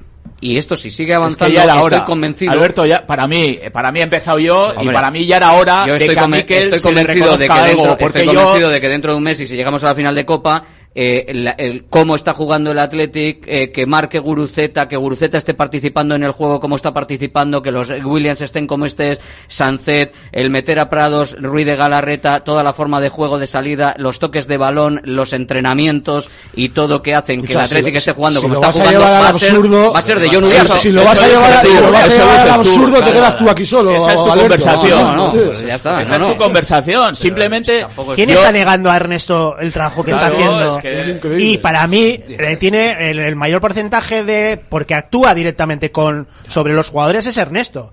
Pero que es que no queda más remedio Cada uno que, en su sitio. que no queda más quito, remedio no que todos tener su trocito. Claro, Cada Sí, uno el en su trocito, sitio, ya el trocito está. en, en el primer equipo será menor en Miquel González, pero a nivel de gestión de abajo, a día de hoy, es, pues bueno, pues se ha demostrado. No sé, igual también, perdona, Jonander, y, y estoy seguro que tú también lo has vivido, Jonander, igual es por mi forma de, como yo he vivido como entrenador, es que yo he tenido contacto con directores deportivos eh, a mi nivel y, y yo por la forma de trabajar, eh, ha habido semanas que igual tenías alguna duda eh, eh, en la alineación o que por el scouting que habías hecho del otro equipo no tenías claro si poner a uno u otro, si jugar de una forma o de otra. ¿Y por qué yo, por ejemplo, entrenando al Sestao no iba a ir donde Alfonso del Barrio y decirlo, ya Alfonso, eh, ¿cómo ves esto? Eh, ¿Qué opinión me da? Y él darme su opinión, digo Alfonso o otros que con los que he trabajado. Y, y ¿por qué él no me va a dar su opinión?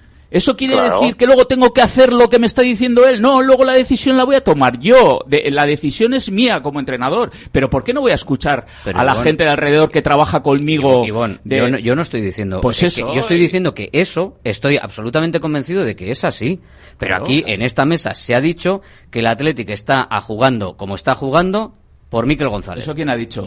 Pues Rafa ¿Qué lo ha dicho dicho. yo eso? Ha dicho que, que, la- Ay, que la- Rafa, que te han cómo está, que cómo está- no, que cómo Como está jugando, que cómo para está, la cinta. no, que, que la forma de, la cinta. que el modelo de juego y la forma de juego de la juego- marca, la marca Miquel González. Sí, en una mesa sentado con Ernesto Valverde, Claro. con el señor San Millán, con el otro, Y con, con el las otro, herramientas con el que otro, tiene con el otro, actualmente. con el Yo otro y estoy- con el otro. Yo estoy convencido. Yo, eh, con Ivonne eh, estoy de acuerdo con lo que estáis diciendo, de que eh, se sientan y de que lo hacen todo en conjunto y de que es conjunto y tal. pero joder, pero sobre el sobre el verde, que la forma de juego Vuelvo a repetir y, lo y que he todo, dicho. lo- o sea, lo- tenemos aquí estas no sé. herramientas, tenemos estas cosas, tenemos estos materiales Y más en el Atleti. Un sofá, una puerta, un armario, unos zapatos, un tal. Y eso, eso es lo. Pero los- y, lo- y lo yo te que pregunto, yo te pregunto, Rafa, si ahora volviese, trae si ahora el- volviese Marcelino, que no le van a fichar, lo sé, pero si ahora aterriza aquí Marcelino, por mucho que tú le digas, esto es lo que tenemos, Marcelino jugaría con 4-4-2 y punto. Para, para, para, para. Con para. lo que tiene No, que para, ser para erróneo. la cinta. No, porque Es erróneo. eso hay una conversación previa en No, la que el ¿me que puedes? tiene que decidir fichar a Marcelino se Que sienta con Marcelino efectivamente. No lo ficharían, no y le dice, mira, el modelo de juego que se va a instaurar y que está instaurado en este club desde hace año y medio es Es el de un este. club basado en ritmos altos, en jugadores muy físicos y que queremos apostar por este tipo de jugadores que son los que tenemos nosotros y los Claro. que estamos formando aquí abajo. ¿Usted va a jugar a esto, sí o no? Si lo compras, se, senta- Claro, se es- sentará, se, se podrá sentar en el banquillo y si, no, no- pasará al siguiente. Y yo estoy convencido, que es lo que he querido decir, que estas conversaciones se vienen dando con Ernesto Valverde desde hace mucho tiempo, seguramente desde el día que se le fichó, pero mucho más agudizadas y continuadas el año pasado y esta pasada temporada, en la que Miquel González, director general de fútbol del Atleti, tiene una idea muy clara de lo que él quiere para el Atleti en los próximos 4, 8 o 12 años. Y basada en esa idea está captando una serie de perfiles futbolísticos de jugadores y no está cediendo a unos y está cediendo a otros y está vendiendo a otros y está manteniendo a otros Y lo está haciendo muy bien. y lo está haciendo muy bien. Y en base a eso, ha tenido una conversación con Valverde, una o 250, más 250 que una, por cierto, diciéndole, este es el modelo por el que vamos, va a apostar mi club, porque el, el proyecto de fútbol es de Miquel González, no es de Valverde. Y si, y si tú y yo llegamos a un entendimiento que lo estamos llegando y trabajamos sobre esto, yo seguiré aquí y tú seguirás aquí. Pero en el momento en el que Miquel González tenga discusiones o debates en el que no está de acuerdo con Valverde sobre el modelo de juego, no sobre quién tiene que jugar, ni sobre si, si tocas el balón, Habéis llegado, a decir, habéis llegado a decir que el Miquel González 4-2-3 pensará en 4-2-3-1 que es de Miquel González. Miquel González tendrá que pensar en otro tipo de entrenador que se ¿Quién ha ajuste a ese modelo de fútbol que él quiere. Es lo único que estoy diciendo, Alberto. Yo creo que es muy fácil de Hombre, he dicho- cuando he dicho que- el cuando he dicho que- y otra cosa es el sistema. Cuando he Vuelvo dicho, a repetir. bueno, cuando he dicho que Vuelvo a 4-3-3 ha pasado al 4-2-3-1, más o menos habéis dicho, claro, porque el modelo menos tal, no, porque el no. modelo, el modelo, claro, iba al 4-2-3 ruta y Valverde ha tenido que cambiar. Eso se ha dicho. Yo no he hablado de sistemas, he hablado de más- modelos y mira, de perfiles más allá de los perfiles de futbolistas. pero con los perfiles de futbolista tú luego puedes jugar de diferentes maneras No, y que la cagues o no la cagues. A ver, Puedes- Alberto, a ver, con este- a ver, con estos evidentemente, no puedes si jugar tú proporcionas 4-3-3 un- podrías jugar perfectamente. Eh, Tú no puedes jugar con estos ritmos con un jugador como Muniain, por ejemplo. Por No, poner un no, ejemplo claro. Pues es a lo que voy. Pero, que Alberto, los perfiles a- futbolísticos que están subiendo y que se están captando y que se están formando abajo no son jugadores tipo vencedor. Tipo Muniain y tipo, yo que sé, es que me sale hasta mal decir nombres. que eso está son claro. otro tipo de perfiles. Pues pues ese tipo de perfiles son los que Mikel le está dando como armas a Valverde y para las construir herramientas, algo. las herramientas que está ge- generando en el Athletic y los fichajes eh, que se están haciendo de categorías inferiores, me parece que van en una línea muy buena, Pues eso muy es. buena, pero ese es Buena, el trabajo buena, de Miquel. González. Mira, creo, claro, creo que se queda ahí, Para creo que mí, se queda. ejemplo claro es lo que te acabo de poner. El que Zárraga no esté en el Atleti y Beñat Prado esté en el Atleti, para mí, diga Beltrán lo que diga, es decisión de Miquel o González. vencedor. Mm, Eh, es mi opinión, que es así, es mi es que son opinión, es mi opinión, no es decisión de Valverde, Son para mí perfiles. es decisión de. Miquel González. Yo hago la pregunta, ¿alguien tiene duda ahora mismo de que el Atleti tiene que jugar a ritmos altos, eh, apretando en campo contrario, eh, tras robo, ser verticales, eh, co- eh, ganando duelos? Velocidad. ¿Alguien, alguien tiene duda de todo eso? Pero eso, Eso ha te- sido eso siempre lo percibimos lo todos, tanto de dentro como desde fuera, ¿eh? por el perfil de los jugadores que tiene el primer equipo, por el perfil de los jugadores que están llegando a Lezama, que se están captando. eh, Jaime ha dicho varios nombres, ¿eh? y son perfiles muy definidos. Y cada vez están más definidos los perfiles de los centrales. ¿Alguien tiene duda de que hoy en día un central que sea lento, que no tenga retornos rápidos, que no sea capaz de, de ir a duelos uno contra uno contra el rival? No puede jugar en Atlético. De mínimo un 85 y ya se queda es que, corto. ya es que es así, o sea, es que los perfiles cada vez están más definidos. Y todo eso está Sí, de- de- de todas maneras, chicos, por- por-. Sí, pero eh, eh, en el fondo, eh, en el fondo es, yo creo que es un poco el ADN Athletic. Yo creo que lo que se- es, ahora se está profundizando quizás es, es, es en una forma de juego que, que, que entronca con lo que quiere el aficionado del Atleti. El Atleti campeón de los de los años 80 de Javi Clemente era así, era fortísimo físicamente, con jugadores rápidos y tal, siempre con algún jugador talentoso, porque no, no se trata siempre de que todos eh, de los mismos perfiles, hay que buscar los, los equilibrios en el, en el fútbol, pero yo creo que esa es una, eh, un ADN que a mí me parece que era encima apoyado pues pues pues con una una labor de scouting que a lo mejor antes no se hacía y digo antes digo hace años eh no no no, no me para mí todos los que están en el Atletia lo, lo han lo han intentado hacer de la mejor manera posible y el, y el beneficiario eh, al final somos los aficionados y los que disfrutamos del equipo evidentemente Bueno, y no pero Jaime, es una apuesta y ya está, y saldrá bien, mal o regular. es, pues bueno, sí, pero, es, pero una apuesta, una apuesta ganadora en casa para nosotros. Quiero decirte que es, o sea, nosotros no sé, si llega un, un entrenador como García Pimienta,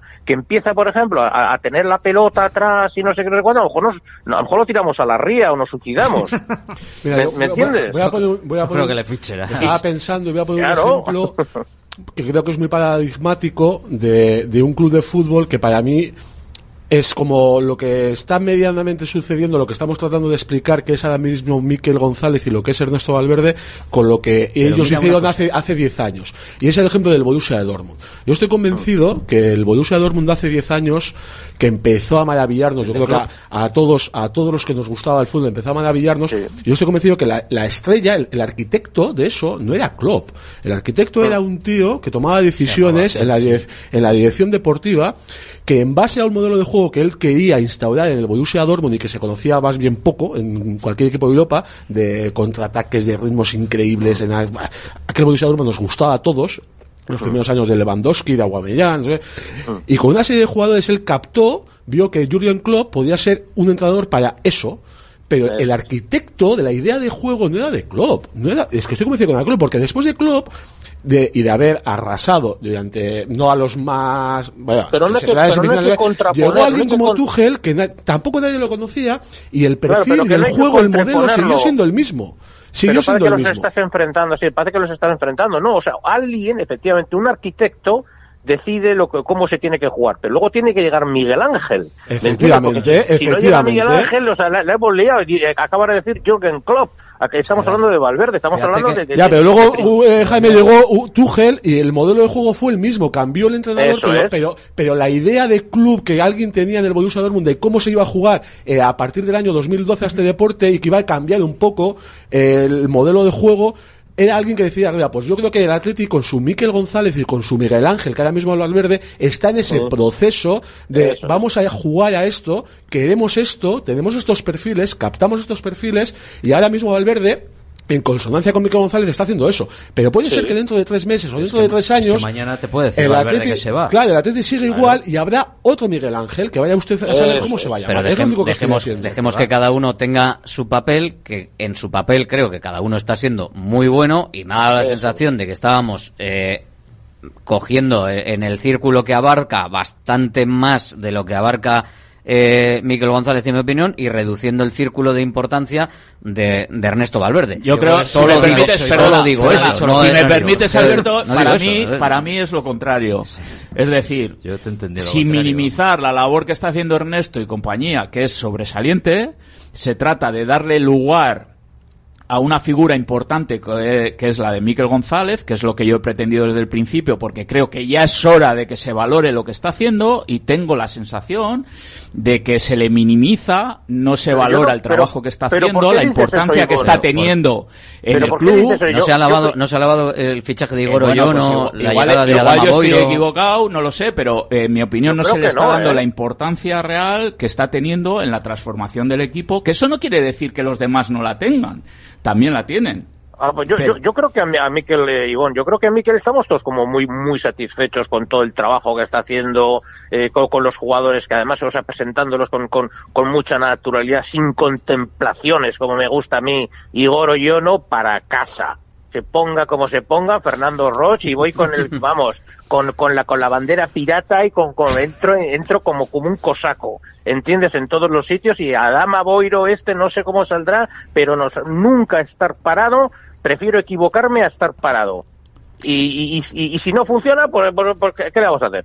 Pues igual soy yo, Jaime, el que está equivocado en que tengo la sensación de que no se le da la importancia o se le da su sitio y sí se le está dando. Igual soy yo, Yo creo- el que... yo por lo menos Vamos, sí, el que no sé. estoy vamos con algunos mensajes de, de los oyentes. Eh, nos dice por aquí alguien que parece que seguía al Mainz de Klopp, que ya jugaba así, dice, que nadie le inculcó esa idea a Jürgen. No sé, no tengo el gusto de, de No, seguirle. claro, a ver, el modelo Borussia había instaurado una idea de juego y captó a lo que tú has denominado un, Miguel Ángel acorde a claro. eso que querían esto. Evidentemente no ficharon a, a Mourinho para jugar a ese estilo. que le dieron las Buscó pinturas. a alguien A ver, que- que, pero que que iba a jugar yo creo que ahí eso. estamos de acuerdo. O sea, que las pinturas, que las pinturas las pone el club y que quien pinta el cuadro eh, es el entrenador, mm, eh, con esa definición, esa, con esa metáfora, yo la firmo de, debajo. Estaremos de acuerdo, Alberto, debajo. estaremos de acuerdo que si el club te da un boli no podrás hacer un... un- no, no, no, tendrás que, te- con, los, con las herramientas que te da el club tendrás que amoldarte Pero eso- a hacer un buen trabajo, ¿no? Pues eso es lo que nos referimos, que con las herramientas que proporciona Miquel González, Ernesto y habrá tiene que y a- lo veremos adecuarse a hacer un y lo, modelo. ve- y lo veremos y, espe- y espero que no pero seguramente venga alguien y con esas mismas herramientas y con un modelo que vaya a ser el de Valverde fracase porque lo hemos visto muchas veces lo hemos visto o sea pasa y tienes las herramientas y tienes el modelo de juego Pero y hoy en día- fracasas hoy en día se intenta minimizar todos esos riesgos entonces, porque bueno. el fichaje de los entrenadores está muy, muy eh, Eh, preparado con muchas eh, conversaciones y muchas reuniones. Nos dice por aquí otro también, eh, Marcelino. Jugadores físicos y ritmo alto, creo que sí encajaban. De hecho, eran los que quería. Y nos pregunta otro, eh, ¿Vesga encaja en esos perfiles? Tres años le han firmado. Creo que construimos el discurso eh, a criterio según nos interesa, nos pone por aquí. Eh, Valverde tiene el culo pelado. ¿Creéis que intentarán meterle un jugador en la plantilla en la plantilla y él no quiere? Coge y se va al siguiente día. Bueno, no creo que sea tanto así, pero que se lo pueden poner. Precisamente porque se lo Valverde pueden poner tiene en el la culo puerta, pelado, en la sabe puerta que hoy en día se trabaja eh, Que nadie le- y que se trabaja eh, eh, de esa manera. ¿no? Pues sí. No, eh, lo de esto se hace porque lo digo yo y, y lo que digo yo va a misa y si no me piro, eso ya hace ya mucho tiempo que no funciona ni en del, ni del entrenador ni del director deportivo. O sea, al final tiene, que, tiene que haber un consenso. Ni, le tiene que meter a un tío en el vestuario. y simplemente se lo pone en la puerta y dice, pues mira, esto es lo que hay. De aquí puedes tirar. Vale, pues dame a este. Eso, di- eso es lo que dijo Kuman. lo Es- normal, esto es lo ¿no? que hay. ¿Te Eso- acordáis? Lo que- sí. Esto Eh, es lo que hay. eh, los que eh, ta, ta, ta, ta, los elige ah, por aquí otro que dice que los jugadores del primer equipo son un porcentaje muy, alto de los que había y otros eh, lo- son del filial que creen que los elige Ernesto los que tienen que subir hombre yo creo que ahí sí puede haber una labor de conocimiento mayor de la gente que está en Lezama que le Claro. propone una proposición de, oye, mira, eh, creo que este y este, para lo que estamos haciendo, para lo que estás haciendo, eh, tal, y luego él pues decidirá si efectivamente dice, oye, pues este que, este que me lo has vendido como un máquina no me vale para nada, o este sí, o el otro, o este que le he visto un ratito, tráemelo, que tal. Pues esa es la conversación un poco que supongo que habrá entre, entre todos. Sí, con, mucha profundidad, porque ahora sí que toda esta gente, yo me imagino el- esas reuniones con todo el cuerpo técnico, con Gurpegui, vamos, pa- pasando todo tipo de datos, de eh, qué es lo que necesitas, este jugador pues te puede aportar. Ahora mismo eso está... La eh, sensación es de que se está se está trabajando, Trabajando. y al final Eso es. encima cuando todo cuando todo es positivo eh, yo creo que hasta se trabaja más alegre más fácil y, Claro, y mejor claro, Eh, si no somos capaces de jugar domingo y miércoles a buen nivel entonces en Europa nos van a pintar la cara y en Liga a tramitar por mitad de la tabla nos dice por aquí también un oyente y algunos audios que escuchamos Lo que hay que hacer es ir paso a paso. Piano, piano, si van tralontano. Buenas, Alberto. A ver, hay ca- una cosa que tenemos de aprender. Dice Guruzeta, es que en principio tenemos que pensar Betis, sí, claro. Pero es que luego pasa lo de todas las temporadas anteriores, que se gana con los que están arriba del Athletic Club y se pierden con los que están abajo, incluso con gente, con, con equipos de descenso. Ya debemos saber con el Betis. Pero es que yo eh, con el Betis, de verdad, haría, tendría piernas frescas, rotaciones, rotaciones. ha pasado una semana Rotaciones. Y luego ya con el Atlético de Madrid que jueguen todos los titularísimos. Es así. Bueno, pues hay, hay opiniones para todos los gustos, sí señor, sobre, sobre eso también. Pero bueno, hay tiempo. hay- ayer había también un, un- eh, hoy, ayer el debate encendido era sobre eso, sobre si había que rotar masivamente o no. Venga más. Muy buena Radio Marca Bilbao. A ver, lo que ha dicho el oyente que has puesto al principio, firmo debajo de lo que ha dicho él. Tenemos una plantilla de AUPA, tenemos unos chavales, eh, los Galarreta, eh, Guruceta, eh, los Williams, tenemos a John Rambo, tenemos, tenemos artillería pesada ahí, hay que aprovecharlo. Y el mejor fichaje, el hombre este que no sé si es el que se encarga de las dietas, este fichaje que se ha hecho que, que se encarga de, la preparación del equipo. Brutal. Y con esto, pues todos a la Albertoneta Hombre, ahí estamos, claro. Sí, es así. y ya está. ¡Aupa Atleti! Vamos allá. A ver, señores, gente está de viernes, como ya. dicen en la serie famosa esa, ¿qué somos, leones o huevones? Si somos leones, tenemos que ir a por todo.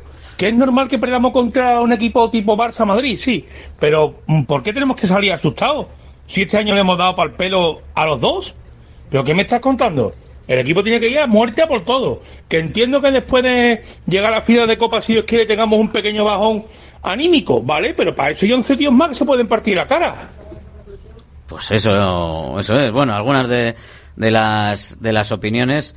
Y bu- bueno, vosotros que seguís más las categorías inferiores, eh, aquí un oyente que ha, mandado varias varias cosillas, parece que, que sigue el, el tema.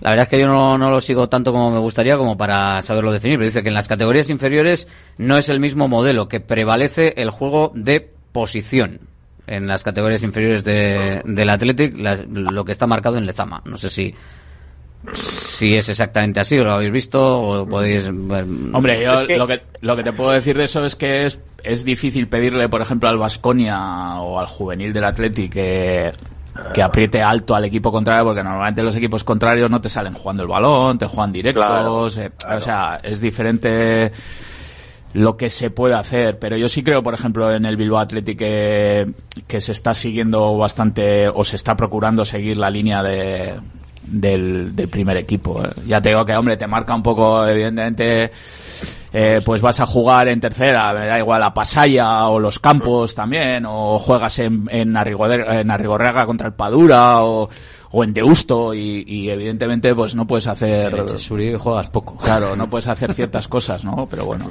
Y otro oyente que me- se me ha pasado por aquí el mensaje, eh, que digo, bueno, igual puede, puede ser también sobre, sobre el tema de bajar, que antes hablábamos de bajar de- del equipo, que puede haber labor psicológica del club, yo creo que mucho va de serie en el, en el jugador, y un apunte que hacía el oyente, Claro, no sin, sin falta de razón. Que claro, también la categoría, bajabas a una categoría quizás más exigente que ahora. O sea, si realmente estás en nivel de primera división, si bajas a segunda ref y realmente te pones las pilas, deberías de, debería de notarse la, la diferencia, ¿no?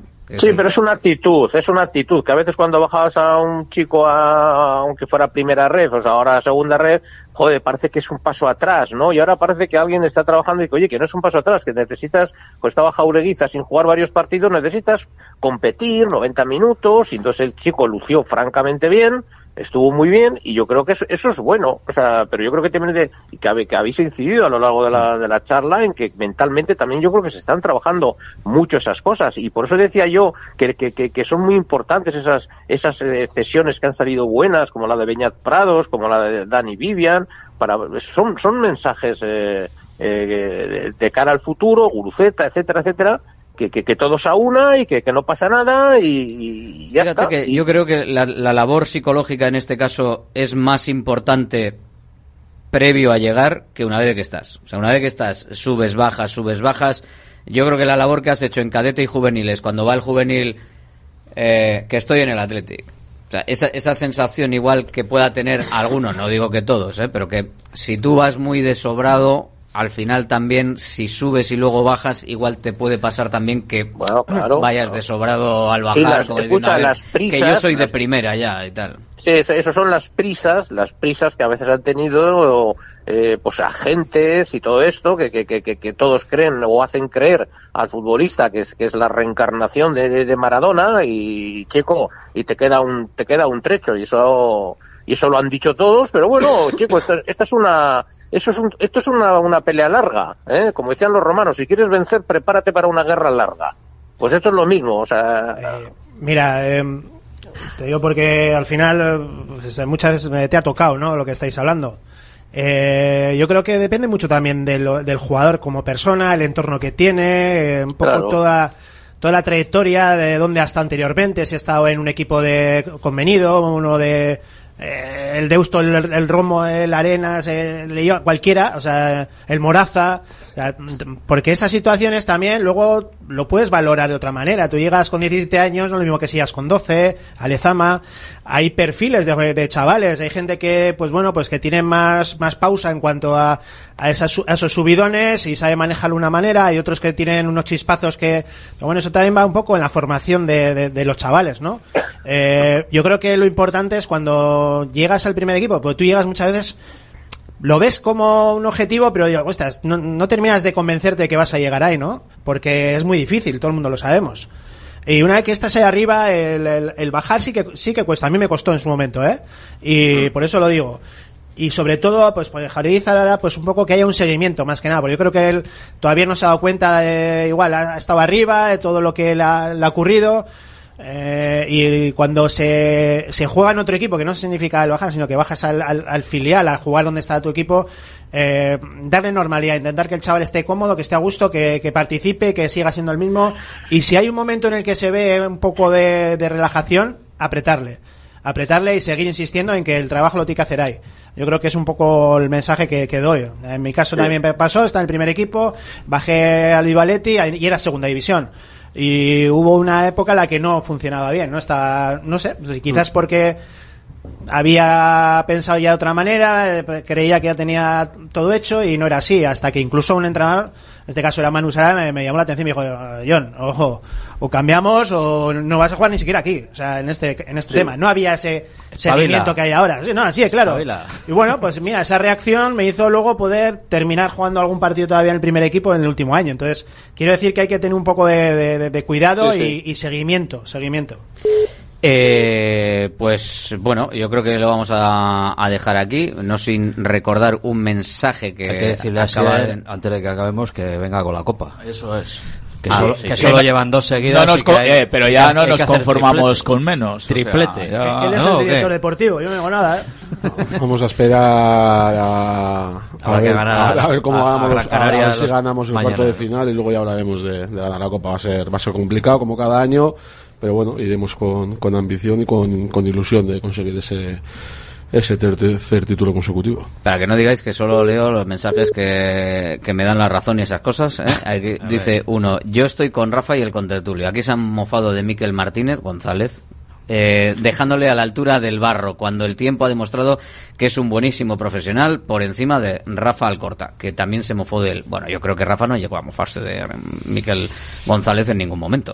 Eh, No, vamos, pero bueno, o sea, me, Un- me extraña. un- Me una- extraña. Y mofarse, mofarse, yo creo que no. O sea, la El- situación en la que el- la situación el en la que ha llegado, la situación en la que ha llegado El es becario le, le siguen llamando a día de hoy, ¿eh? después algo- de dos bueno, años. pero eso, oye, pero eso, No, no, lo pero sé, no, pero digo que... la generalidad, la generalidad no, es esa. No. Y de hecho creo que, de hecho, vamos, creo que el Athletic está muchísimo mejor con Miquel González que con el Talaviña, pero con diferencia.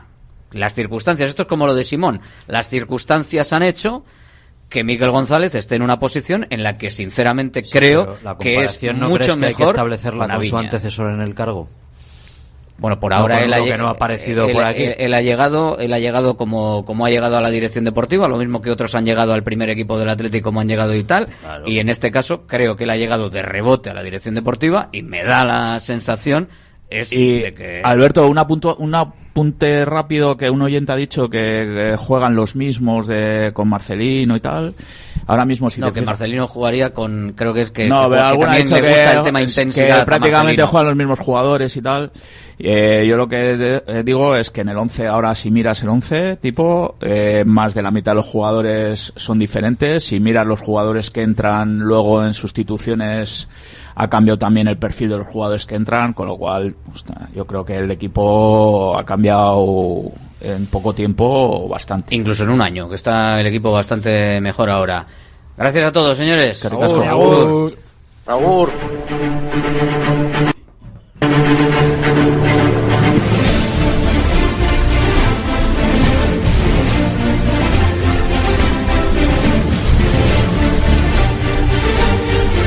Sí, señor, sonido de porra, sonido de unos minutitos de resultados del Betis Athletic que tenemos por delante para este fin de semana a las cuatro y cuarto en el Villamarín. Ayer metimos 10 llamadas, vamos a ver cuántas nos da tiempo a meter en el día de hoy para participar. Llamada al 696-036-196.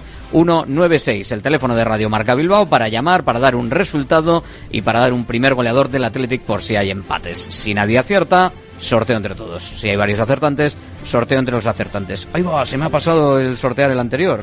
Pues nada, se me han ido ya las manos inocentes, así que mañana. Yo soy inocente, pero bueno, por si acaso. Eh, mañana, mañana lo hacemos. Se nos está, se, se me está yendo la semana, eh, con la tontería.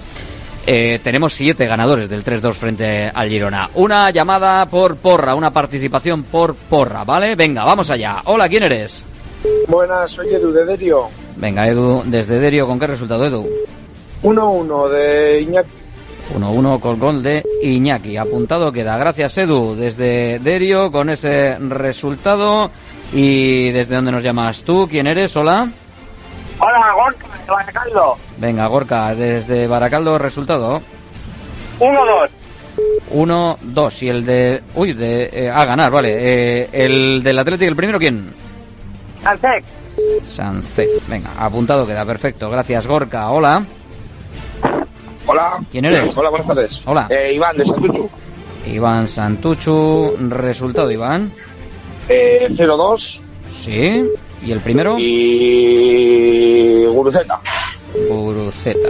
Apuntado queda. Gracias, Iván. Venga, más. Hola. ¿Quién eres? Hola, muy buenas. Soy Andoni, de Basauri. Venga, pues te apunto por aquí. Andoni desde Basauri. Resultado, Andoni. 0-1, gol de Iñaki. 0-1, victoria con gol de Iñaki Williams. Perfecto, vamos allá. Venga, hola. Hola, buenas. Eh, José de Baracaldo. José desde Baracaldo. Resultado, José. Eh, pues 0-0. Bueno, pues venga, también vale, sin goleadores, claro que sí. Gracias, José. Vale, gracias de caso, Agur. Agur, José desde Baracaldo, que ve el empate. Y oye, pues esto, esto es lo que hay, esto es lo que hay. Eh, hola, ¿quién eres? Hola, Raúl de Portu. Venga, Raúl desde Portu. Resultado, Raúl. Empate a uno. ¿Con el gol de quién? De Oyan. Sancet. Apuntado queda. Gracias, Raúl. Es que ricasco, Agur. Agur. Hola, ¿quién eres? Hola, Iker, de Bilbao. Venga, Iker desde Bilbao. ¿Con qué resultado, Iker? 1-2, Berenguer. 1-2 y el primero de Berenguer. Apuntado queda, perfecto, gracias. Agur, desde Bilbao, desde Porto, desde Baracaldo, desde Basauri, ¿desde dónde nos llamas tú y quién eres? Hola. Hola, buenos días. ¿Quién eres? Eh, José de Bilbao. Venga, José desde Bilbao, resultado, José. Eh, 1-2. Sí. Primer gol. Uh, peligro. Eh, Berenguer. Berenguer, venga, Berenguer. Por si hay más acertantes. Gracias, José. Venga. Agur 696-036-196. Hola, ¿quién eres? Hola, buenas. Soy de Santurci. Venga, Oyer, resultado. 1-3, gol de Ollán. 1-3 y el primero de Sancet. Uy, vaya victoria más buena, sí señor. Gracias, Oyer, Agur. A vosotros, Agur. 1-3 sería una victoria, eso sí que sería un puñetazo, casi más que la de que la del Girona. Hola. Hola, buenas. ¿Quién eres? Kerman de la Miti. Venga, Kerman, eh, resultado. 1-2 de Guru. Vamos, Guru, vamos. Eh, 1-2 con gol de Guru Z, el primero. Venga, perfecto, gracias. Qué gracias, a ti. Agur. Hola. Hola, buenas. Eh, justo de Arangoiti. Ahí va. Venga, seguido. Pues justo desde Arangoiti también. Eh, resultado. 0-2. Sí. 0-2 y el primero de Iñaki Williams. Apuntado queda, perfecto. Gracias, justo. Hermano y justo, lo han clavado ahí, ¿eh? No sé si estarían juntos, pero ahí han entrado los dos desde Arangoiti. Hola. Hola, buenas. ¿Quién eres? Iker, de Sestao. Venga, Iker desde Sestao. ¿Con qué resultado, Iker? Mm, 0-2. 0-2. ¿El primero? Besa. Vesga. Venga, pues Vesga. Perfecto, gracias. Vale, a ti, Agur. Agur, hola. Hola, buenas. ¿Quién eres? Íñigo de Leyoa. Íñigo, te apunto por aquí, desde Leyoa, con un resultado cuál. Otro puñetazo, 1-4. Hola, venga, ahí estamos. ¿Quién marca el primero de la goleada? Gurugol. Guruceta, apuntado por aquí. Gracias, Íñigo. Venga, Agur. Agur, hola. Hola. ¿Quién eres? Soy Joaquín de Quecho. Venga, Joaquín. A ver que te apunto por aquí. Venga, Joaquín desde Guecho. Resultado. Pues voy a decir la friolera de 0-0. Bueno, pues 0-0. Claro que sí, sin goles. Gracias, Joaquín. Que, nece- que necesito el bacalao. Muchas bien, gracias. bien, gracias. Oye, hay que ir a, hay que ir a asegurar también, ¿eh? Si ves el 0-0, esto de quedar bien con la gente que te está escuchando de, fíjate, he dicho no sé cuánto. Oye, si no te lo crees, mejor ir tirar al, al bacalao. Venga, última llamada. Hola, ¿quién eres? Julen Basauri. Venga, Julen, desde Basauri, ¿con qué resultado? 0-1 Ruiz de Galarreta. 0-1 R de Galarreta. Apuntado queda. Gracias, Julen. Agur. Pues aquí lo dejamos por hoy en el 696-036-196. Mañana más. Nos quedamos con Guruceta y con lo que viene por delante. La semana, los días, los partidos más importantes en lo que va de temporada. Mañana volvemos. Hasta mañana, Gur. Sí, yo creo que sí. Al final creo que el camino que estamos haciendo es muy bueno, pero está claro que ahora el rival que nos viene eh, tenemos que ir a, a pegar ese mordisco en la clasificación y, y luego eh, estamos ante, ante una gran oportunidad para llegar a, a otra nueva final.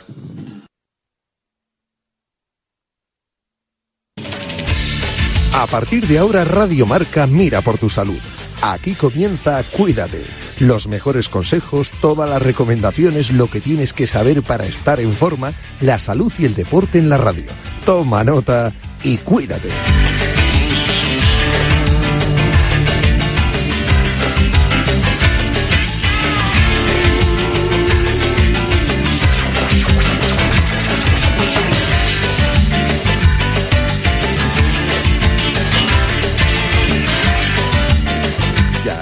Clavo.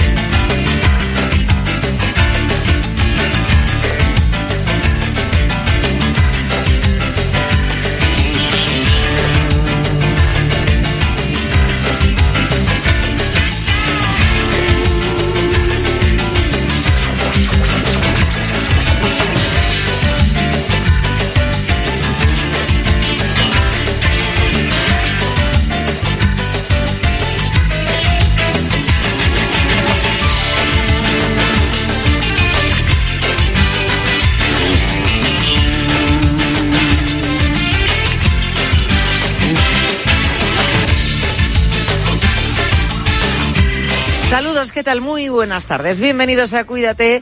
Hablamos de salud en Radio Marca. Siempre digo que de 3 a 4 es la hora más saludable de la radio, de Radio Marca y de la radio en general.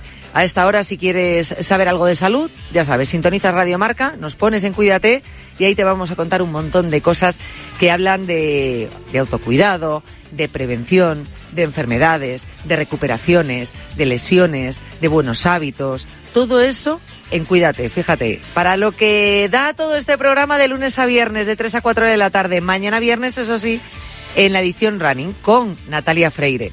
Cuídate Runner. Ahí tienes también un montón de información, también se habla de la parte de salud, de prevención, de lesiones con Natalia Freire y con todos los colaboradores, bueno, pues os ponen al día en cuanto a carreras, eh, consejos, eh, complementos y vestimentas adecuadas para, para practicar eh, esta práctica deportiva, este deporte. Así que todo eso lo vais a tener los viernes con Natalia Freire, mi querida compañera. Nosotros, pues, eh, nos ocupamos de la otra parte de la salud y os acompañamos.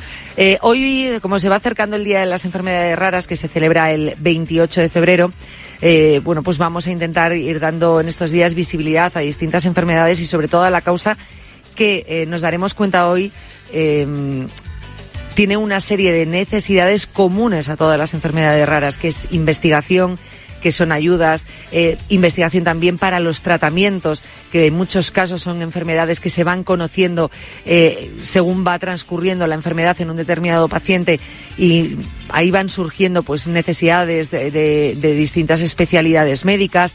En fin, es mucho, mucho, mucho lo que necesitan todos los pacientes y familias de las enfermedades raras. Así que hoy hablaremos de este tema.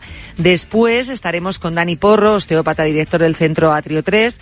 Os habíamos anunciado esta semana que un día pues eh, daríamos unos cuantos consejos. ¿Para qué? Para trabajar y entrenar nuestro diafragma. ¿Vale? Con esos consejos de respiración que nos van a ayudar muchísimo a nuestro día a día. Nuestro, nos vamos a beneficiar nuestra salud en general en cuanto a la respiración, concretamente aumentar esa capacidad torácica en la parte de, del diafragma, eh, pero también a la hora de practicar deporte, aguantar mucho más. Mm, Bueno, os daréis cuenta para todo lo que nos puede servir los consejos que nos va a dar eh, Dani Porro. Eso también será en el programa de hoy. Antes eh, os voy a recordar, vamos a ver, primero que os podéis poner en contacto con nosotros en cualquier momento a través del correo electrónico. Cuídate arroba radiomarca.com. Cuídate arroba radiomarca.com. Eh, que lo podéis utilizar para reservar turno para la consulta de la semana siguiente. En este caso, con Dani Porro será también eh, cualquier lesión, molestia, prevención, estáis en plena recuperación y queréis saber si podéis hacer algún ejercicio en casa que, os pueda ayudar en esa recuperación, o notáis que algo no está funcionando, tenéis dudas, bueno, pues eh, llamáis, llamáis eh, al teléfono del oyente ese día, el día de la consulta, al 91 443 6501 o escribís un correo electrónico a cuídate arroba radiomarca.com también para proponernos temas. Por ejemplo, eh, sois muchos los que escribís solicitando temas, muchos de ellos los vamos tratando en el programa, otros tardan un poco más, pero tranquilos, eh, que en todo momento vamos respondiendo. Si algún mail, que el otro día me llegó uno, por ejemplo, te escribí hace unos meses, algún mail se puede quedar ahí en el tintero. Me volvéis a escribir si veis que no os he respondido y os respondo al correo electrónico que no hay mayor problema. Somos muchos, gracias a Dios, y sois muchos los que escribís, eh, lo cual estoy agradecidísima, no os podéis imaginar cuánto. Y además de todo esto, eh, también tenéis las redes sociales en Twitter, en Instagram, Cuídate R Marca En Instagram concretamente además tenéis un link que os va a llevar también a nuestro canal de podcast donde, bueno, ahí con todas las plataformas, en Spotify, en Apple Podcast, en iVoox, en Omni, y ahí, bueno, pues podéis escuchar los programas o las secciones de los programas que más os interesen. Vamos a comenzar ya. Vamos a hacer unas pequeñas, nada, pinceladas, pero también muy importantes en toda la actualidad e información en materia de salud.